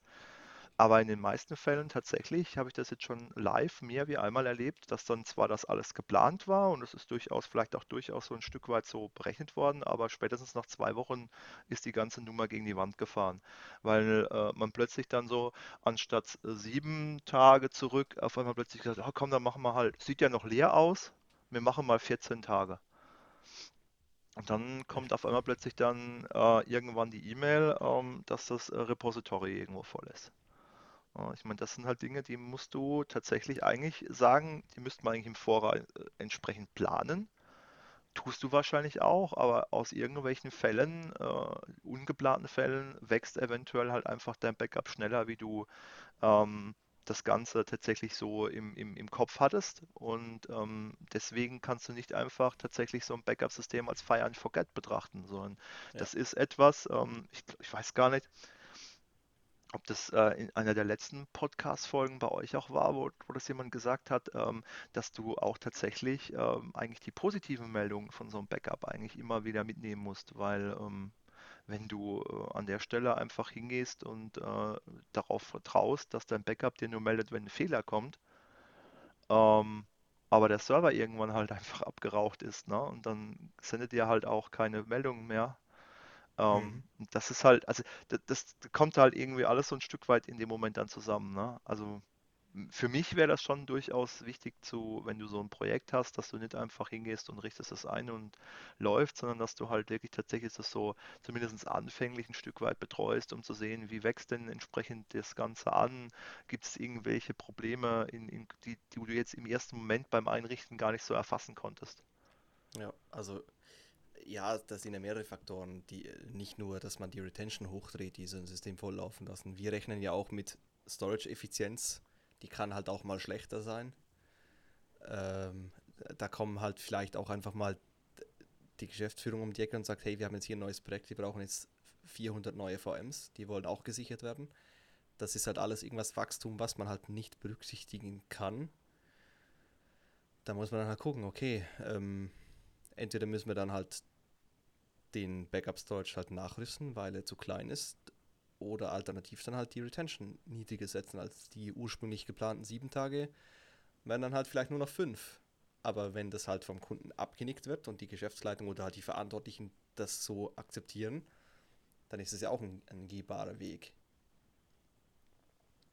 Ja, das stimmt. Das, Ja. ich habe auch schon, äh, wie war das? Ich habe das auch schon mal gesehen, dass zum Beispiel verschlüsselte Daten, die in ein Backup laufen, also in ein Backup to Disk laufen, mehr Platz brauchen können als die Quelle. Also, ich gehe mal zurück zu deinem Beispiel. DD Boost hat die Daten genommen und auf ein zweites System geschoben. Und da waren die Daten größer als auf dem Quellsystem, weil sie eben verschlüsselt waren. Mhm. Konnte mir niemand erklären, warum, aber es war halt so. Und das, ich meine, klar, wenn du die Systeme verkaufst, dann weißt du das, aber dieses Thema mit Verschlüsselt, äh, Verschlüsselung von Daten, das kam halt damals extrem auf, als das mit der DSGVO angefangen hat, dass man jetzt plötzlich irgendwelche Daten halt rausziehen muss und verschlüsseln muss. Ähm, das wird aber auch in Zukunft kommen, dass man halt einfach gewisse Dokumente verschlüsseln will, weil da extrem sensible Daten von Patienten, von Kunden, keine Ahnung wem drin steht. Ja, das stimmt, das stimmt. Und das sind alles Faktoren, klar, beeinflussen die dich, wenn du die irgendwie abfangen kannst und sagst, hey, wir planen so Systeme halt normalerweise für fünf Jahre. Und natürlich gibt es diese Projekte, die man halt nicht auf dem Schirm hat. Man rechnet natürlich mit Wachstum oder vielleicht auch negativem Wachstum, weil man vieles in die Cloud schieben will. Das geht ja auch. Aber du kannst nicht alles abfackeln. Dafür ist der Zeitraum fünf Jahre in der IT einfach zu lang. Ja, da gebe ich dir recht. das, Das ist, kannst du, kannst du nicht in dem Moment. Also das ist, genau. ähm, ja, ich meine, natürlich wünschenswert ist es in dem Moment, wenn du sagst, okay, äh, du hast vielleicht ähm, zwei Jahre gut abgefrühstückt, aber in den meisten Fällen, äh, je nachdem, was für ein Wachstum dein Unternehmen hat, äh, musst du halt wahrscheinlich sogar nach zwei Jahren schon nachlegen, ne? Ja, Das, ich meine, wünschenswert ist es natürlich klar, wenn du äh, ein Sizing machst, das dann optimal ist, aber ähm, du weißt nicht, wie die Anforderungen von dem Unternehmen nach zwei Jahren sind oder auch nach einem halben Jahr schon sind. Ähm, mhm. Das kann sich halt komplett auch verändern. Und gerade im Backup-Bereich bist du da genauso wie in anderen Bereichen tatsächlich dem, dem Wachstum an der Stelle des Unternehmens irgendwo an der Stelle auch dann ähm, angebunden. Und ähm, was du für heute für gut befunden hast, kann morgen halt in dem Moment dir schon um die Ohren fliegen. Genau. Dann kommen dann wieder die Argumente, ja, warum ist denn Storage so teuer? Bei MediaMarkt gibt es doch die 10 Terabyte Platte für 200 Euro, Ja. bla bla bla. Dann geht das wieder von vorne los. Aber das ist dann ein anderes Thema. Aber ja, also es gibt immer irgendwelche Projekte, die dann halt über den Zaun geschmissen werden, die ha hat man halt nicht auf dem Schirm. Die landen spätestens nach der ersten, also nach der maximalen Retention im Backup. Spätestens. Mhm. Je nachdem, was das für Systeme sind. Äh, Ich habe auch schon Datenbanken gesehen, die wollten auch ähm, sechsmal, also alle vier Stunden am Tag einen Snapshot haben. Al- Als quasi als letzte Linie, bevor sie dann wirklich das Backup von der Nacht zurückholen müssen. Mhm. Und dann habe ich gesagt, ich, ich kann euch das nicht anbieten. Die Datenbank hat eine Änderungsrate von 600% am Tag. Ich kann das nicht alle vier Stunden snapshotten, das geht nicht. Weil dann hast du irgendwie 100% Änderungsrate von einer Terabyte Datenbank sechsmal am Tag. Ich, ich kann nicht 6 Terabyte Snapshots rumliegen lassen. Das ist halt, geht nicht. Ich meine, das ist mit Weil, Sicherheit dem ITler noch äh, klar, bei der Geschäftsleitung natürlich in dem Moment nicht, ne? Ja, dann muss man ihnen das halt einfach klar machen. Es, äh, viele verstehen auch nicht, die machen zum Beispiel einen Snapshot von einer VM oder von einer Datenbank oder von, äh, von einem Gruppenlaufwerk oder so, dann löschen sie Daten und wundern sich, warum der Snapshot wächst. Das ist auch so ein Thema. Ja, das ist halt einfach bei Design. Alle Daten, die sich ändern, lassen den Snapshot wachsen. Ob du löscht, ob du hinzufügst, ob du änderst, ist völlig wurscht. Es, ja, es ist halt so. Mhm. Ja. Das verstehen halt auch viele nicht. Und das früher oder später werden sich solche Sachen einfach immer bis zum Backup durchschlagen. Erst auf dem normalen Storage, eh, vielleicht erst zuerst in den Snapshots, dann im Backup Storage, dann vielleicht auf dem Tape. Wobei auf dem Tape hat man normalerweise nicht so schnell Probleme, weil die ja groß genug sind heutzutage. Behaupte ich jetzt mal. Ja, haben wir ja Und eben wenn es dann gelernt. nicht reicht, dann ne- hängst du halt in dem Backup-Job ein Tape dazu und dann passt es. Da kannst du halt relativ einfach skalieren, was man vielleicht bei einem Backup-to-Disk-Storage nicht kann. Ja, das ist halt immer gleich verbunden mit, ja, müssen wir noch eine Platte dazu schieben oder wie auch immer, ne? Ja. Das ist dann halt schwieriger. Da kommen dann halt wieder die Vorzüge Cloud. Du hast halt deine Cloud, die ist halt, die skaliert. Hm. Natürlich skaliert die nicht ins Unendliche, weil irgendwo hat die natürlich Grenzen. Aber für dich als Kunde, wo du halt Storage als Gigabyte oder als Terabyte beziehst, ja gut, dann muss ich halt monatlich mehr Geld bezahlen. Aber ob ich jetzt ein Terabyte hinschreibe oder, oder zwölf, gut, dann zahle ich halt zwölfmal so viel wie vorher. Vielleicht bekomme ich noch ein bisschen Discount, weil es plötzlich zwölf sind. Aber erstmal muss ich mir keine Gedanken machen, ob die 12 Terabyte denn verfügbar sind. Genau deswegen will ich ja in die Cloud, weil ich mich um diesen ganzen Schmutz nicht mehr kümmern will. Ich will das einfach als Service haben. Ich will mein S3-Bucket haben, wo ich meine Backups hinschreibe. Das soll funktionieren. Solange ich auf meiner Seite das Internet, also das Internet online habe, funktioniert das. Punkt. Nee, da gebe ich dir voll und ganz recht. Das ist eigentlich so die, die, die wünschenswerteste Lösung in dem Moment, das tatsächlich so zu umzusetzen. Genau. Definitiv. Weil, äh, wie gesagt, natürlich alles andere. Ich meine, klar, du kannst das natürlich irgendwo nochmal auf eine separate Platte schreiben oder auf Tape, aber du hast, äh, schlussendlich musst du skalieren in dem Moment. Und du musst auch Investitionen machen. Und ähm, wenn du es in die Cloud schiebst, äh, ja, du musst natürlich mehr Münzen einwerfen, aber du musst dir nicht nochmal mehr Hardware irgendwo hinstellen. Also von dem her gesehen ist die Cloud äh, in dem Moment natürlich der, der schmerzloseste Faktor, den du tun kannst. Münzen einwerfen musst du immer. Die Frage ist, Ja. werfe ich das bei einem, bei einem, bei meinem Systemhaus ein, indem ich jetzt einfach wieder Hardware kaufe, die ich dann nach fünf Jahren oder wenn es in der Laufzeit passiert, nach zweieinhalb Jahren wieder rausfliegt, weil es End of Life ist? Oder stopfe ich das Geld halt irgendjemand anderem, äh, stopfe ich das Geld irgendwo anders hin, indem ich einfach meine Cloud quasi größer Ja. wachsen lasse? Ja, nee, da gebe ich dir voll und ganz recht. Ja. Und wie gesagt, bei der Cloud hast du noch viele andere Vorteile, eben, dass es nicht auf deinem Gelände läuft. Das ist ja auch immer sowas. Klar kannst du irgendwie Storage-Systeme hochredundant verfügbar und so weiter bauen, das ist alles kein Problem. Das kannst du auch alles über mehrere hundert Kilometer machen, aber wenn es halt, viele haben das halt über, ich sag jetzt mal, innerhalb von einem Campus, das sind halt vielleicht 200, 300 Meter, aber wenn das jetzt mal großflächigen Stromausfall gibt, dann sind die beiden Systeme halt nicht mehr da. Mhm. Und da wären wir auch wieder bei dem Thema Replikation, ne? Weil das ist ja in dem Falle Genau. wahrscheinlich dann eher eine Replikation wie ein Backup. Ich Ja, meine, natürlich ist Backup, rettet ihr, das andere ist Verfügbarkeit. genau, das, das eine rettet verfügbar dir zwar jetzt in dem Moment tatsächlich dann äh, den Hintern, weil du ähm, dann an einem anderen Standort direkt weitermachen kannst. Aber ähm, wenn dir irgendwas ähm, kaputt geht auf der einen Seite und dann geht es dir halt auf der anderen Seite auch kaputt. Genau. Gut, dass man dann an dem Backup-Standort weitermachen kann, wäre dann Disaster Recovery. Das ist ja dann nochmal was anderes. Aber wenn die Daten schon mal da liegen, dann ist der Schritt halt zum Disaster Recovery vielleicht nicht mehr ganz so, Hm. so aufwendig und so weit.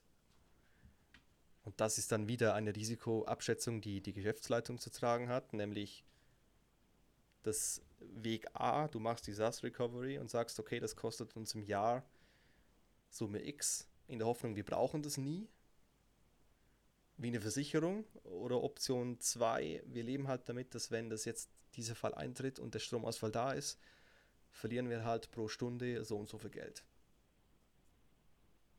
Treff bitte das Risiko.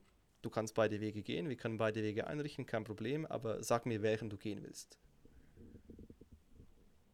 Ja, da äh, wüsste ich nicht hundertprozentig, ob du jedes Mal die richtige Antwort kriegst. Doch, wenn du die richtigen Zahlen hast, kriegst du immer die richtige Antwort.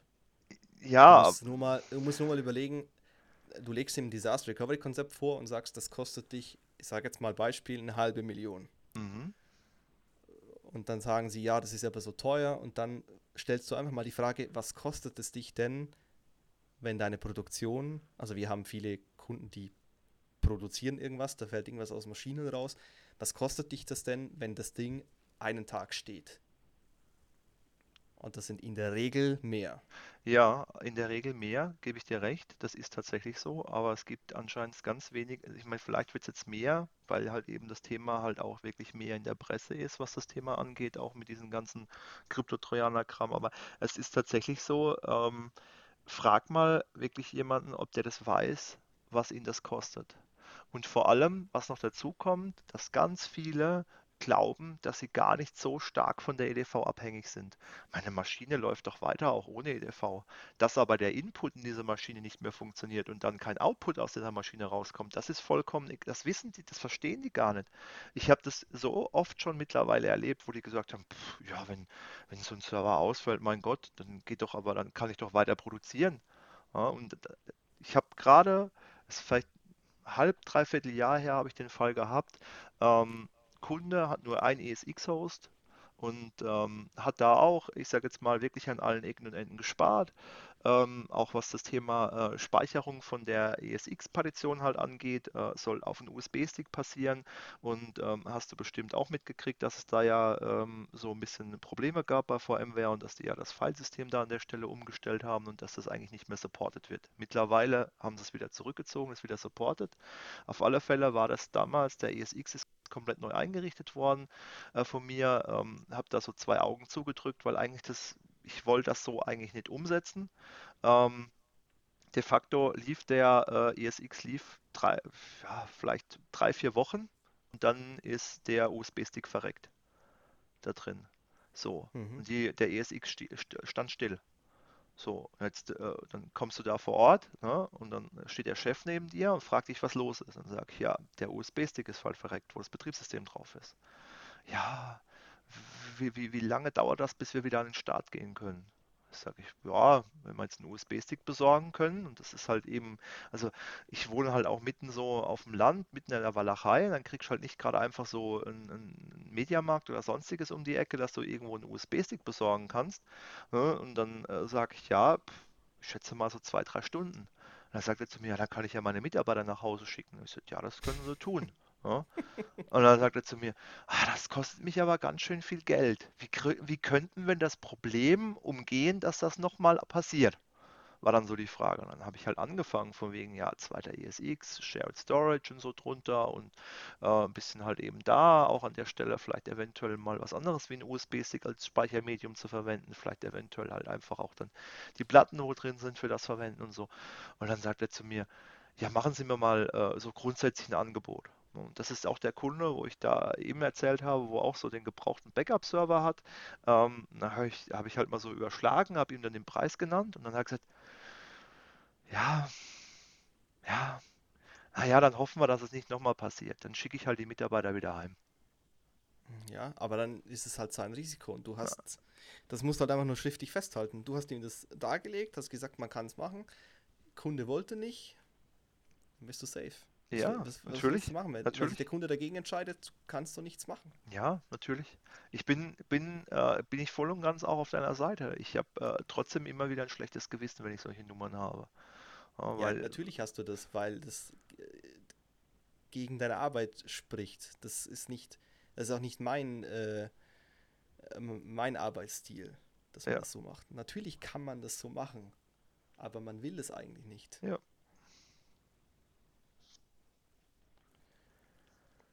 Deswegen halt immer vernünftig Backups machen und testen.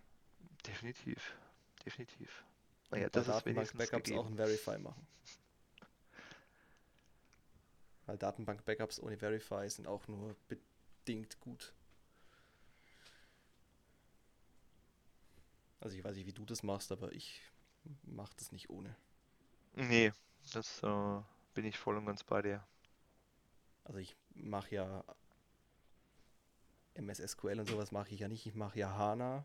Mhm.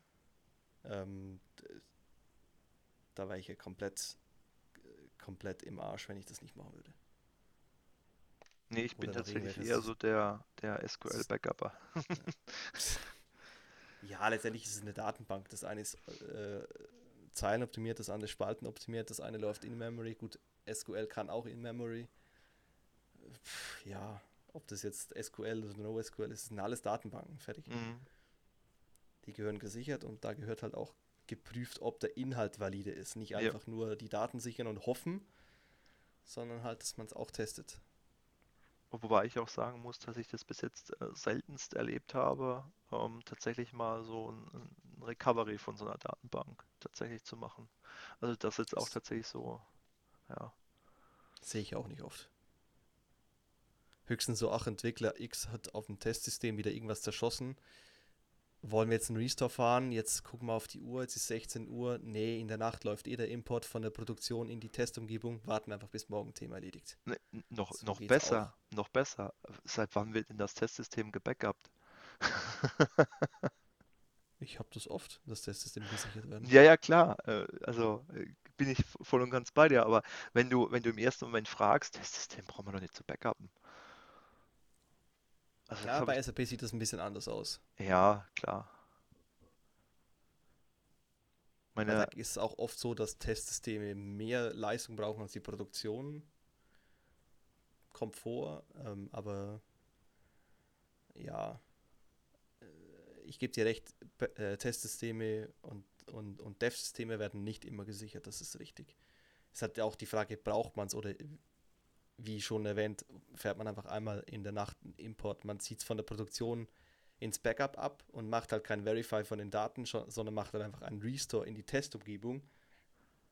Dann sieht man ja auch, ob es funktioniert. mm, Und dann hast, haben die Entwickler am nächsten Tag den, den Datenstand von gestern und gut ist. Kann man auch machen. Ist ja immer ein bisschen abhängig davon, was will man denn. Ja, sind wir wieder am Anfang mit den Wünschen des Kunden. Ich glaube, damit können wir dann auch aufhören, weil mit den Wünschen müsst ihr anfangen. Ja. Erstmal sollen sie euch die Wünsche nennen und dann sollen sie euch die Anforderungen nennen und dann.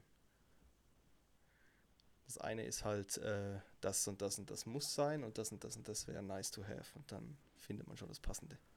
Sehe ich genauso, ja. Ich glaube, machen lässt sich fast alles, was Backup angeht. Ja, wir haben ja, Beziehungsweise überhaupt was IT angeht, aber die Frage ist halt immer, letztendlich ist es eine Geldfrage. ja, wir haben ja eigentlich auch schon über zie- ziemlich viele Themen angerissen oder Technologien angerissen, die man tatsächlich in so einem Backup auch verwenden kann, ne? Ja, das Thema S3 oder so oder Tape. Also ähm, stehen ja, Nur, bi- stehen ja viele Dinge offen, ne? nur bitte keine, keine äh, Musikkassetten, da passt nicht so viel drauf. Nee, und, und RAID ist kein Backup. RAID ist kein Backup, Snapshot ist kein Backup Ja, und Replikation ist kein Backup. genau. Und äh, kein Backup, kein Mitleid. Äh, Das sowieso. Ja, es, manche sind halt einfach zu, zu pragmatisch. Den schenkt man dann halt, wenn es mal wirklich knallt, so ein MC pragmatisch T-Shirt oder so, aber ist dann halt auch nur mit dem Salzfinger in den Mund rumgestochert, aber es hilft. Weil ein zweites Mal wird es nicht passieren. Ja, ich meine, ähm, ich denke so, so abschließend an der Stelle, ähm, ich finde es halt, ähm, gerade was das Thema Backup angeht, immer wieder spannend. Du, lernst da halt manche Menschen kennen, die das, das, ähm, das Prinzip halt Backup grundsätzlich nicht verstanden haben. Also ähm, ich sage immer schon das Grundprinzip, die ähm, Backup einfach missbräuchlich verwenden oder halt einfach gar nicht verwenden. Mhm. Ähm, wobei das Thema missbräuchlich würde, äh, schließt dann meistens schon ein, dass sie zumindest grundsätzlich eigentlich wissen, was ein Backup ist. Sie verwenden es nur in der falschen, falschen äh, Art und Weise. Ich meine, das ist genauso wie, wie wenn ich einen Snapshot halt eben äh, für, für ein Backup halte.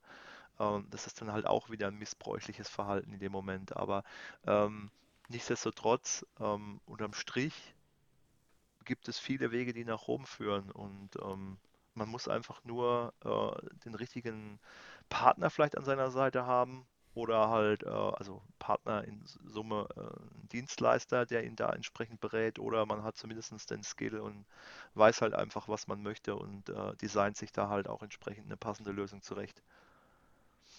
Die beiden Optionen gibt. Genau. Macht es selber, weil ihr Skill habt, oder holt euch jemand, der es macht. Kostet halt Geld, dafür funktioniert's. So sieht's aus. Genau.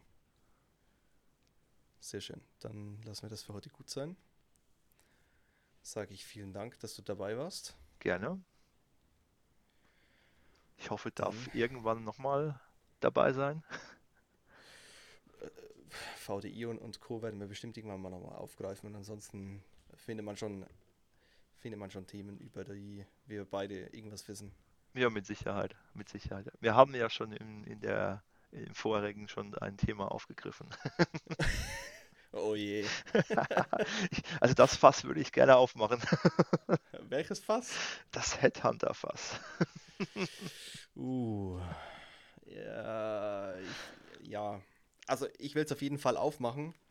Ähm, ich muss nur gucken, dass ich es nicht zu weit aufreiße und zu viel Mist rausploppt. Ach, das äh, kann eigentlich nicht passieren. Kann eigentlich nicht passieren. Bist du sicher? Ja, ist mitunter ein Grund, warum ich nicht mehr auf Xing, Xing bin, eigentlich einfach diese, diese ganze, dieser ganze Mist, der da eigentlich so täglich reingeflattert ist. Aber ähm, ja, also ich bin mir ziemlich sicher, wenn äh, man kann da schon auch sachlich bei der Nummer bleiben. Also man kann es zumindest versuchen. Es gibt ja auch Ja, positive Seiten. Also man muss, echt? muss das ja, ja doch, es gibt auch durchaus positive Seiten von der ganzen, äh, von der Warte aus gesehen. Ich habe auch schon mal Positives in dem Fall erlebt, äh, im Nachgang dann enttäuscht worden, aber grundsätzlich auch Positives schon erlebt. Okay. Dann Deswegen, lautet die Devise Headhunter, das Problem ist nicht, dass du mich duzt, sondern das Problem ist irgendwas anderes. Eventuell ja. It depends. Ja, genau. Die Standardantwort von unserem Hersteller, Ja, was Storage genau. angeht. Kann man das und das und das machen? It depends. Das ist nicht bloß bei Storage, das ist auch bei Citrix so. Alles klar, die kenne ich zu wenig, aber gut. Nee, dann äh, schauen wir wann, wann wir das nächste Mal hier zusammensitzen. Gerne. Vielen Dank und äh, einen schönen Abend noch. Ebenso. Bis dann. Danke. Ciao. Ciao.